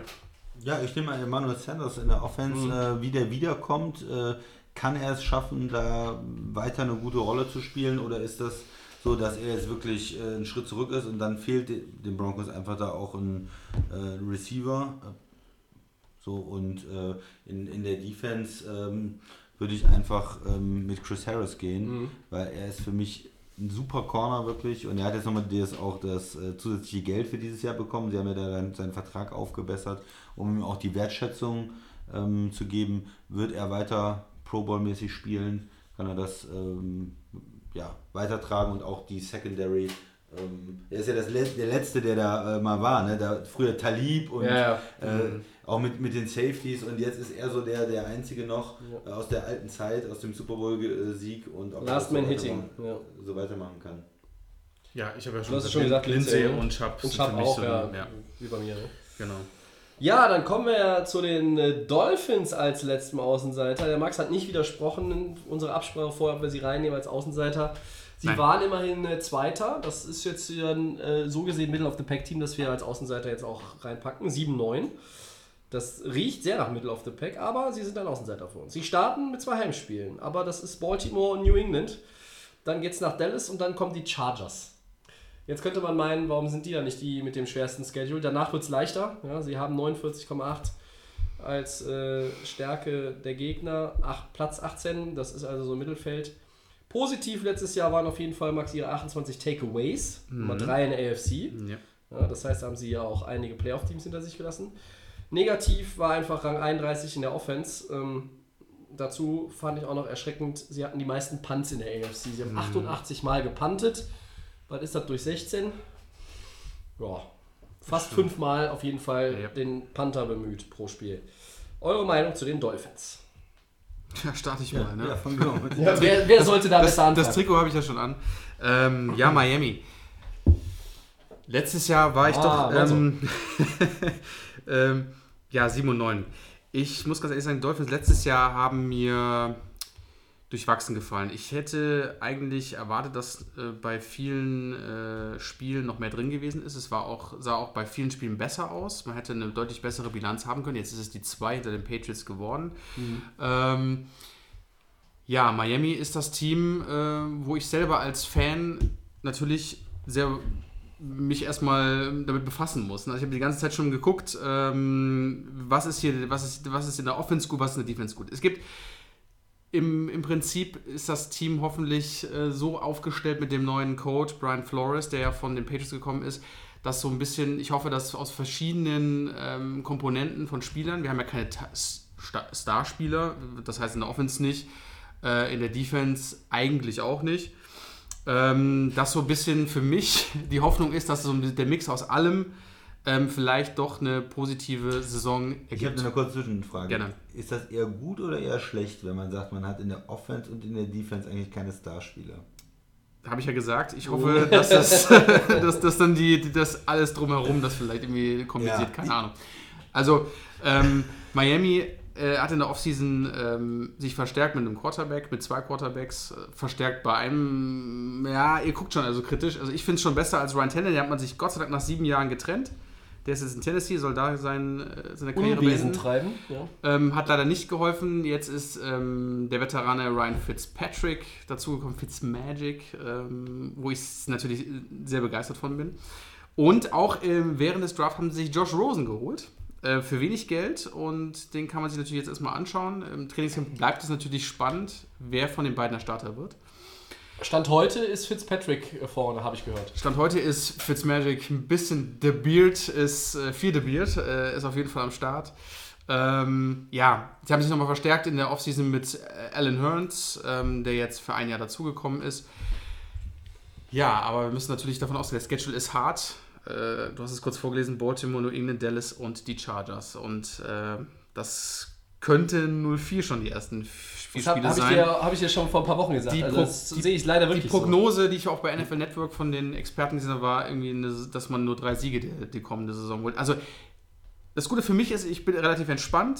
Es kann eigentlich nur besser werden. Ich habe keine großen Erwartungen an das Team, weil ich ja mich eher auf 2020 konzentriere Mhm. mit sehr viel Das Geld. sehr weise. Das Genau. Einer Trilliarde Cap Space. ähm, ja. deswegen einfach nur eine Testsaison für Flores, für den Head Coach. Der kann was. Mhm. Der ist Super Bowl Champion mehrmals.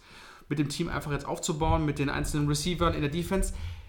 Wer mir super gefällt, ist Xavier Howard. Das ist der Top-Spieler bei den Miami Dolphins. Der deswegen auch die ganzen Takeaways, genau die Giveaways. Extrem guter Spieler. Er hat den Vertrag auch verlängert bei Miami. Ähm, den musste man auch bezahlen und den musste man auch halten. Und der war wirklich stark. Miami ist so ein bisschen zwiegespalten. Aber ich habe keine großen Hoffnungen. Ich freue mich drauf trotzdem. Und ähm, Ich, ich helfe dir mal mit den Ja. Zwiegespalten und das klingt alles noch so. Für mich sind sie eines der Teams, die wirklich klar gemacht haben, wir spielen 2019 nicht um die Playoffs mit. Sie haben wirklich den Fokus auf 2020 gelegt, was ich gut finde und du glaube ich auch. Da holen wir uns vielleicht einen, äh, einen zukünftigen Quarterback. Wir gucken uns mal Josh Rosen, Josh Rosen an, weil er günstig zu haben war, weil er auf dem Markt ist. Fitzpatrick ist so der typische Übergangsquarterback. Genau. Der ist ähm, älter, der ist auch wahrscheinlich verletzt in der Saison, der macht mal ein paar äh, spannende Plays, aber der macht auch ein paar Interceptions. Und der, der Rest, also äh, Sabian Howard, du hast es gesagt, äh, Jones, der Safety, ist noch gut und äh, vielleicht noch äh, Tansel, Jones, ja. der, der ähm, äh, Left Tackle. ja, du hast noch Kiko Alonso noch hinten drin, der relativ äh, stark Ja, und brutal spielt. Aber trotzdem, es fehlt irgendwo immer. Ich kann nur hoffen, dass dieser wenn ich- Mix aus allen verschiedenen wenn, wenn, Spielern. ich, wenn ich immer noch höre, dass man sich Devante Parker nochmal anguckt als Nummer 1 Receiver. das ist eine Fehlentscheidung. Ähm, ja, der, das, das wird seit Jahren immer mal geguckt. Die, die Receiver sind nicht so gut.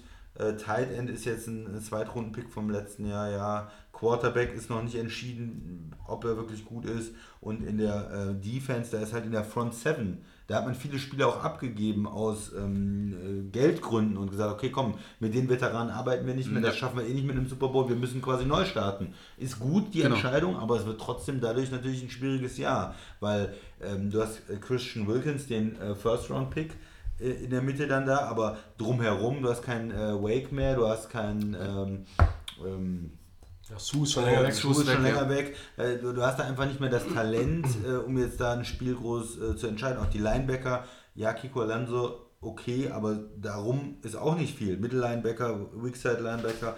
Ähm, ja, also insgesamt ist die ähm, Defense, glaube ich, vor allem was so die Front Seven angeht, ähm, nicht so gut. Du guckst so, ja, es ist, es ist einfach ein Jahr, wo man ähm, einen hohen Draftpick wahrscheinlich bekommt und dann in 2020 angreift. Also ich sehe Miami sogar, weil du sagst, es geht nicht mehr schlechter, ich sehe sie sogar tatsächlich vielleicht nur bei 5 Siegen oder so. Also wie gesagt, Jahr. ähm, das ist ein Testjahr ähm, mit dem neuen Coach, mit den allen anderen Ja. Spielern und dann hast du ein mega Salary Cap nächstes Jahr und vielleicht einen hohen Pick. Das kann dich dann vielleicht, also hoffe ich mal, natürlich nach vorne bringen dann 2020, ja. Tobi, kurz Miami? Ja, ich sehe halt auch nicht, dass sie die sieben Siege wiederholen können. Nee, es mit dem wird, Schedule ist es es wird einfach nicht machbar sein. Der Start ist so brutal. Du läufst hinterher, du wirst möglicherweise auch schon den Anschluss so halb an die Jets verloren haben, dann äh, New England ja mutmaßlich sowieso. Und das ist einfach vom Talent her mir dann zu wenig. Ähm, Miami, aber das ist auch so ein bisschen natürlich jetzt ihr, das steht jetzt auch auf ihrer Visitenkarte. Ne? Also 2019 ist jetzt so äh, äh, auf Durchzug und äh, gucken wir mal, was 2020 bringt und dann machst du die Fenster wieder zu und äh, schnallst dich an und dann gibst du wieder richtig Knallgas. Ne? So, also jetzt ist das alles ein bisschen, ja, äh, alles kann, nichts muss und ähm, schwierig. Meine Schlüsselspieler? Schlüsselspieler sind in der Defense tatsächlich Kiko Alonso, da nehme ich mal wieder einen Linebacker. Ich möchte, der hat ja auch schon bei den Eagles gespielt. Ganz früher bei den Bills, Genau. dann bei den und bei den Eagles und bei den Bills, genau. Und da hat er auch gezeigt, dass er auch ein, äh, ein Anführer sein kann. Das möchte ich jetzt auch nochmal da sehen. Und in der Offense möchte ich tatsächlich sehen, dass Devante Parker in der Lage ist, mit einem neuen Headcoach mal irgendwie den Beweis anzutreten, dass er NFL-Format hat. Das ist ein First-Round-Pick. Eben drum. So, deshalb nehme ich hier mal Devante Parker. Ja, soll ich? Mach Oder durch. möchtest du die Nee, mach durch. Ja, Max hat gleich das Schlusswort. Ja. Zender ist auch gut. Ich nehme in der Defense mal Minka Fitzpatrick. Der war letztes Jahr ja First Round Pick Oh mit ja. sehr hohen Erwartungen. Sehr gut. Ähm, Safety, aber auch, auch die Möglichkeit, äh, Corner zu spielen oder so Slot Receiver zu ähm, covern. Ein sehr vielseitiger Spieler eigentlich, der sich aber noch nicht ganz durchgesetzt hat in äh, Miami, wo ich noch nicht gesehen habe, dass er wirklich in der Startaufstellung steht, dass er sehr viele Plays macht und der muss sich da einfach als First-Round-Pick dieses Jahr aufdrängen. Den muss man mal sehen in den Highlights und äh, der muss wirklich mal zeigen, was er kann. Und ja, in der Offense gehe ich dann mal mit äh, Josh Rosen. Immer wenn du so einen Quarterback äh, hast, der möglicherweise deine Zukunft ist. Der ist jung, ich halte viel von ihm. Ich würde äh, hoffen, dass er nach ein paar Spielen Fitzpatrick, ein bisschen Spaß mit äh, Fitzmagic, dass wir dann äh, ab Woche 4 oder ab Woche 6 ernsthaft uns angucken, ob Josh Rosen eventuell was für die Zukunft in Miami ist oder ob man nächstes Jahr auf jeden Fall einen Quarterback draften muss. Max. Ich lach mich schlapp, am Ende sind die nach den ersten vier Wochen 2-2. Der hat zwölf Touchdowns und nur drei Picks. Dann bleibt dir nichts anderes übrig, als den Ja, weiter zu mich freuen, ja. Äh, in der Offense äh, gehe ich auf jeden Fall ähm, noch mit Kenyon Drake, der mir eigentlich, seitdem er Miami spielt, ganz gut gefallen. Letztes Jahr war er leider nicht so stark. Da hat er sich sehr äh, stark abgewechselt mit Frank Gore. Da war Frank Gore deutlich besser als er, ähm, hatte so ein bisschen das Hängen. Seine beste Szene war auch das Hail Mary Play, oder? Das war eigentlich das war Das eigentlich war das- doch er, ne? Ja, war genau. Ja. Diesen Ähm, Safety, diesen genau. Gronk. Genau, also das war das, er das, in genau, das war das Miami Miracle Jahr, äh, Kenan Drake dann zum Ende das, äh, den Touchdown gelaufen ist. Ähm, aber ich denke, der Junge hat Potenzial, äh, kämpft aber gerade auch um seinen Platz äh, im, im, im, im Roster. Und in der Defense, ähm, Xavier Howard, also da kann man nichts ähm, kann man nichts sagen. Ähm, ich hätte auch Minka Fitzpatrick eigentlich gesagt, du hast es mir schon vorweggenommen, weil ich viel von dem jungen Mann halte. Der kann noch mehr, der ist schon, der ist eigentlich ganz heiß und ähm, der, hat- der muss ein bisschen aus, aus dem rauskitzeln. Aber Xavier Howard ist einfach ähm, für mich der beste Spieler in Miami und der muss halt erwähnt werden. Das Gute ist ja, finde ich, bei Miami, ein bisschen Talent ist ja, ist ja da. Ne? Und, und da sind Ja. ja auch Leute, die wirst du auch dann 2020, wenn sich dann in dem Team noch einiges verändert, wirst du die auch haben. Und äh, während gerade dieser Satz über äh, eure Lautsprecher läuft, haben wir einen historischen Moment Die zwei bei, Stunden. Wow. bei Delay of Game. Ja, heute sechs Teams in der Vorschau. Ich habe eigentlich gedacht, nur drei Headlines und so weiter. Hall of Fame nicht extra eingegangen. Jetzt brauchen wir uns auch nicht mehr abhetzen. Nee, Ähm, zieh mal durch. Jetzt können wir ganz entspannt den Ja. Rest machen. Wir haben die Zwei-Stunden-Marke geknackt, wenn ich mich nicht verzählt habe, tatsächlich zum ersten Mal. Das stimmt. Ja. Okay, ja, ich habe immer gesagt, wir wollen das verhindern, aber äh, Du kannst irgendwann, es nicht verhindern. irgendwann, Wir muss einfach, was es, irgendwann muss es einfach Ja. passieren. 85 Episoden hat es gedauert. Okay. Ja, das war der Te erste Teil unserer Season Preview. Nächste Woche gibt es dann AFC Middle of the Pack. Wer dabei ist, ja, werdet ihr dann hören, sagen wir euch jetzt noch nicht. Haha. Und dann kommen wir wie immer am Ende zu unseren Four Downs. Erstes Down, Jaguars Defensive End Yannick Ngakwe beendet seinen Holdout und trainiert wieder. Ohne neuen Deal allerdings trainiert er wieder. Eure Meinung dazu? Ja, er hat eine sehr hohe Meinung von sich selbst und die ist auch zum Teil abgedeckt. Er ist ja ein dominanter Spieler und hat gesagt, was die mir anbieten, das passt nicht, dann spiele ich lieber die Saison. Bin ich interessant, wie das läuft. Eigentlich würde man denken, vielleicht dann äh, Franchise-Tag, aber Jacksonville hat natürlich auch viel investiert schon in die Defense. Vielleicht ist ihm das auch zu teuer. Und er kann nächstes Jahr als Free Agent dann richtig absahen. Meine Meinung nach ist okay. Er setzt jemand auf sich selber. Wir haben schon gesehen, dass es funktioniert bei Cousins oder bei anderen Spielern. Der setzt wirklich auf, auf sich selbst und sein Talent und will jetzt ähm, das ausspielen. Ja, finde ich auch gut, weil er hat jetzt irgendwie 20 Millionen gefordert, aber die Jaguars wollen es nicht bezahlen im Moment und deswegen glaube ich, ist es besser dann einfach nochmal irgendwie nochmal anzutreten, nochmal zeigen, dass man, ist aber auch wie gesagt ein starker Gegenspieler, also mit Quarterback ist, äh, ist immer gefährlich gegen Quarterbacks, ähm, das muss man ihm lassen, aber ähm, ja, ist besser, wenn er mal antritt und dann kann er nochmal zeigen, dass er sein Geld wert ist. Ist jetzt kein Top-Defensive End in der NFL für meine Begriffe. Ist auch so ein bisschen unterm Radar, glaube ich, Ja, weil er über viel viele über andere Pressures geredet so. wird. Ja, er ist schon, er ist schon ein guter. Er ist jetzt vielleicht sicherlich, also er gehört meiner Meinung nach nicht zu den Top 5.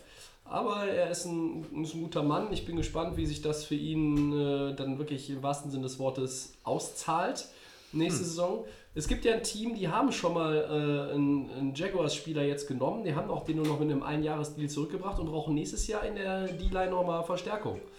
Ähm, das ist mein Team. Äh, vielleicht wäre das dann nochmal ein Kandidat. Aber 20 Millionen nächstes Jahr für den zu bezahlen, ist für die Rams auch schwierig. Ja, und der es gibt Statistiken, wo er ein Top 5 Defender ist in den Ja. letzten Jahren. Also, Ja, du hast die äh, Pressures das- angesprochen. Ja, das Das ist. ist nicht so schlecht. Ja, das stimmt. Ja. Ähm, okay, zweites Down, Max. Die Patriots sichern sich die Dienste von Wide Receiver Cameron Meredith, der zuvor von den Saints entlassen wurde. Guter Move, Tobi? Ja, so ein Vet Veteran, Classic, Belichick, Kraft, Patriots, Brady, sechs Ringe Move. Das ist, du holst einen Receiver, der für den woanders keine Verwendung mehr war. Du testest den aus ohne großes Risiko finanzieller Art. Ähm, und du kannst eigentlich davon nur profitieren. Der Spieler kann davon auch noch profitieren, weil er zu einem Winning-Team kommt. Natürlich ist das ein guter Move für beide Seiten.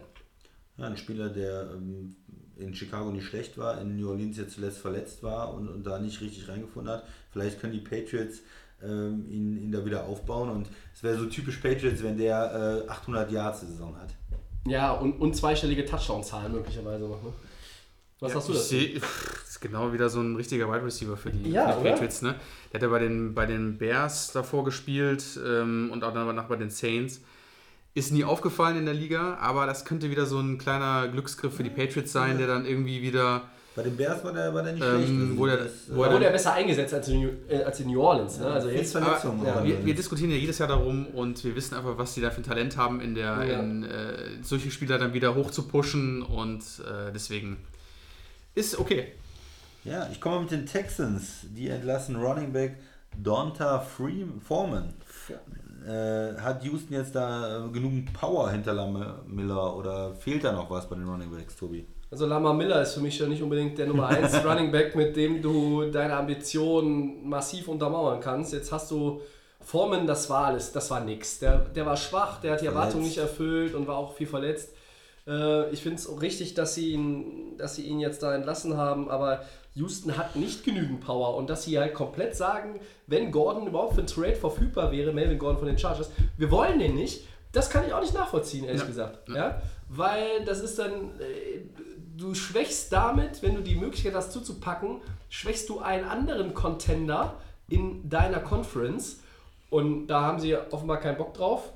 Ähm, gut, ich weiß ja nicht, ob sie das äh, von den Gehaltsstrukturen hinkriegen jetzt, aber ähm, Houston, das ist eine Position und das werden wir in äh, dann, ich frage noch nicht, welchem Teil unserer Saisonvorschau das kommen wird, werden wir aber auch darauf eingehen.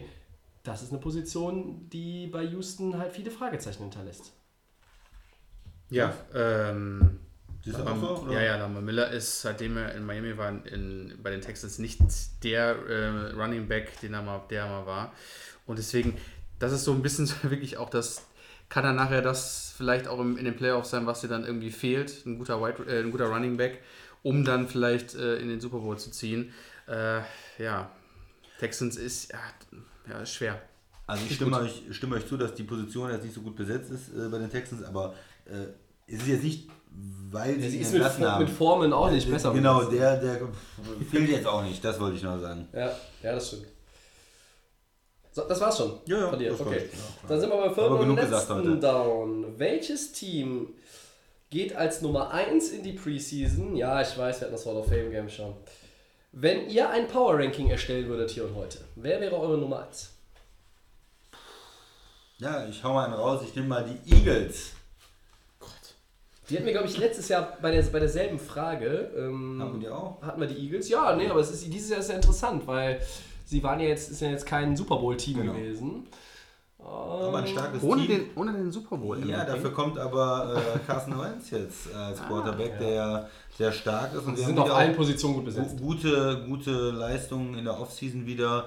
Ähm, der Coach ist gut. Er hat mich ja auch am Anfang überzeugen müssen, aber ist gut. Sie waren im, äh, im, im Super Bowl ähm, und sind immer noch jetzt in dieser Phase, dass sie auf jeden Fall ein Contender sind ähm, in der NFC. Und ich nehme einfach mal die Eagles. Ich dachte erst, ich gehe mit den Patriots, weil der Champ ist der Champ, bis die neue Saison wieder anfängt. Aber ohne Gronk ähm, gehe ich da doch mal zu den Eagles. Freut den Sascha. Max, Power Ranking nehme ich die Saints für die Preseason. Ähm, jetzt auch gerade mit dem Mega-Vertrag von Thomas und äh, was da sonst noch, noch so rumläuft bei den Saints, finde ich eigentlich, dass die Saints da eigentlich äh, ganz oben stehen sollten. Tobi. ich würde eigentlich auch die Saints nehmen, aber Du nimmst- ich, nee, ich bringe jetzt noch mal jemand anders, der äh, letztes Jahr noch nicht mal eine Division gewonnen hat äh, und bringe ihn mal im Power Ranking auf 1, weil der Running Back ist immer noch da und der kriegt noch einen neuen Deal und es sind die LA Chargers. Ja, Ich dachte, die Rams. Ja, ich hätte sonst auch die Saints genommen, aber ich wollte jetzt einfach nicht, nicht dasselbe nehmen beim, beim vierten Down. Die Chargers, weil die haben eigentlich alles, was man braucht. Die haben einen spitzen Receiver, die haben gute Tight Ends, die haben einen super Running Back, die haben einen spitzenmäßigen Quarterback und die haben eine richtig gute Defense, der ich glaube, ich auch zutraue, in der neuen Saison nochmal eine Schippe draufzulegen. Und da reden wir über Casey Hayward und über Dervin James und über Ingram und über Bosa und wie sie nicht alle heißen. Und deshalb nehme ich mal die Chargers. Sehr gut. ist fair.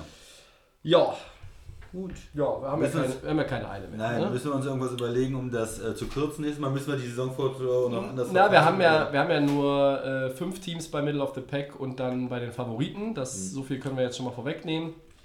Ähm, darauf haben wir uns ja schon geeinigt. Dann sind das ja mindestens zehn Minuten weniger. Äh, es lag auch heute, glaube ich, an äh, vielen Wacklern und Stolperern meinerseits. Ich wurde, Quatsch. wurde Ach, korrigiert Quatsch. und dann.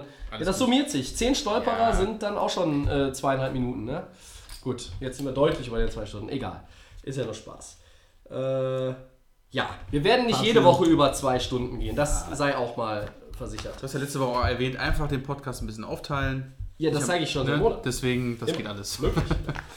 Ja, dann sind wir äh, nächste Woche auch wieder für euch da mit Episode 86. Das ist äh, wiederum der Dienstag in einer Besetzung, die äh, sich der von heute durchaus ähneln könnte. Ähm, den kostenlosen Podcast findet ihr wie immer bei Soundcloud, bei iTunes und bei den Kollegen von The Fan FM. Das ist korrekt. At Delay of Game NFL. Da werdet ihr uns bei Facebook und Twitter auch weiterhin kontaktieren können. Für Fragen, für Themenwünsche, für Kritik oder sonstiges. Ich bedanke mich beim Max. Dankeschön. Ich bedanke mich beim Christian. Sehr gerne. Wir bedanken uns als Delay of Game Trio bei euch fürs Zuhören. Wir hoffen, ihr hattet Spaß, auch wenn es ein bisschen länger gedauert hat. Äh, Aber ihr habt euch bestimmt Snickers irgendwie geschnappt in der Zwischenzeit. Dann sagen wir viel Spaß mit Woche 1 der Preseason. Ja, das, Ja. das geht ja auch richtig los. Sonntag geht's los. Ja. Nächste Woche sind wir wieder da. Ciao. Tschö. Ciao.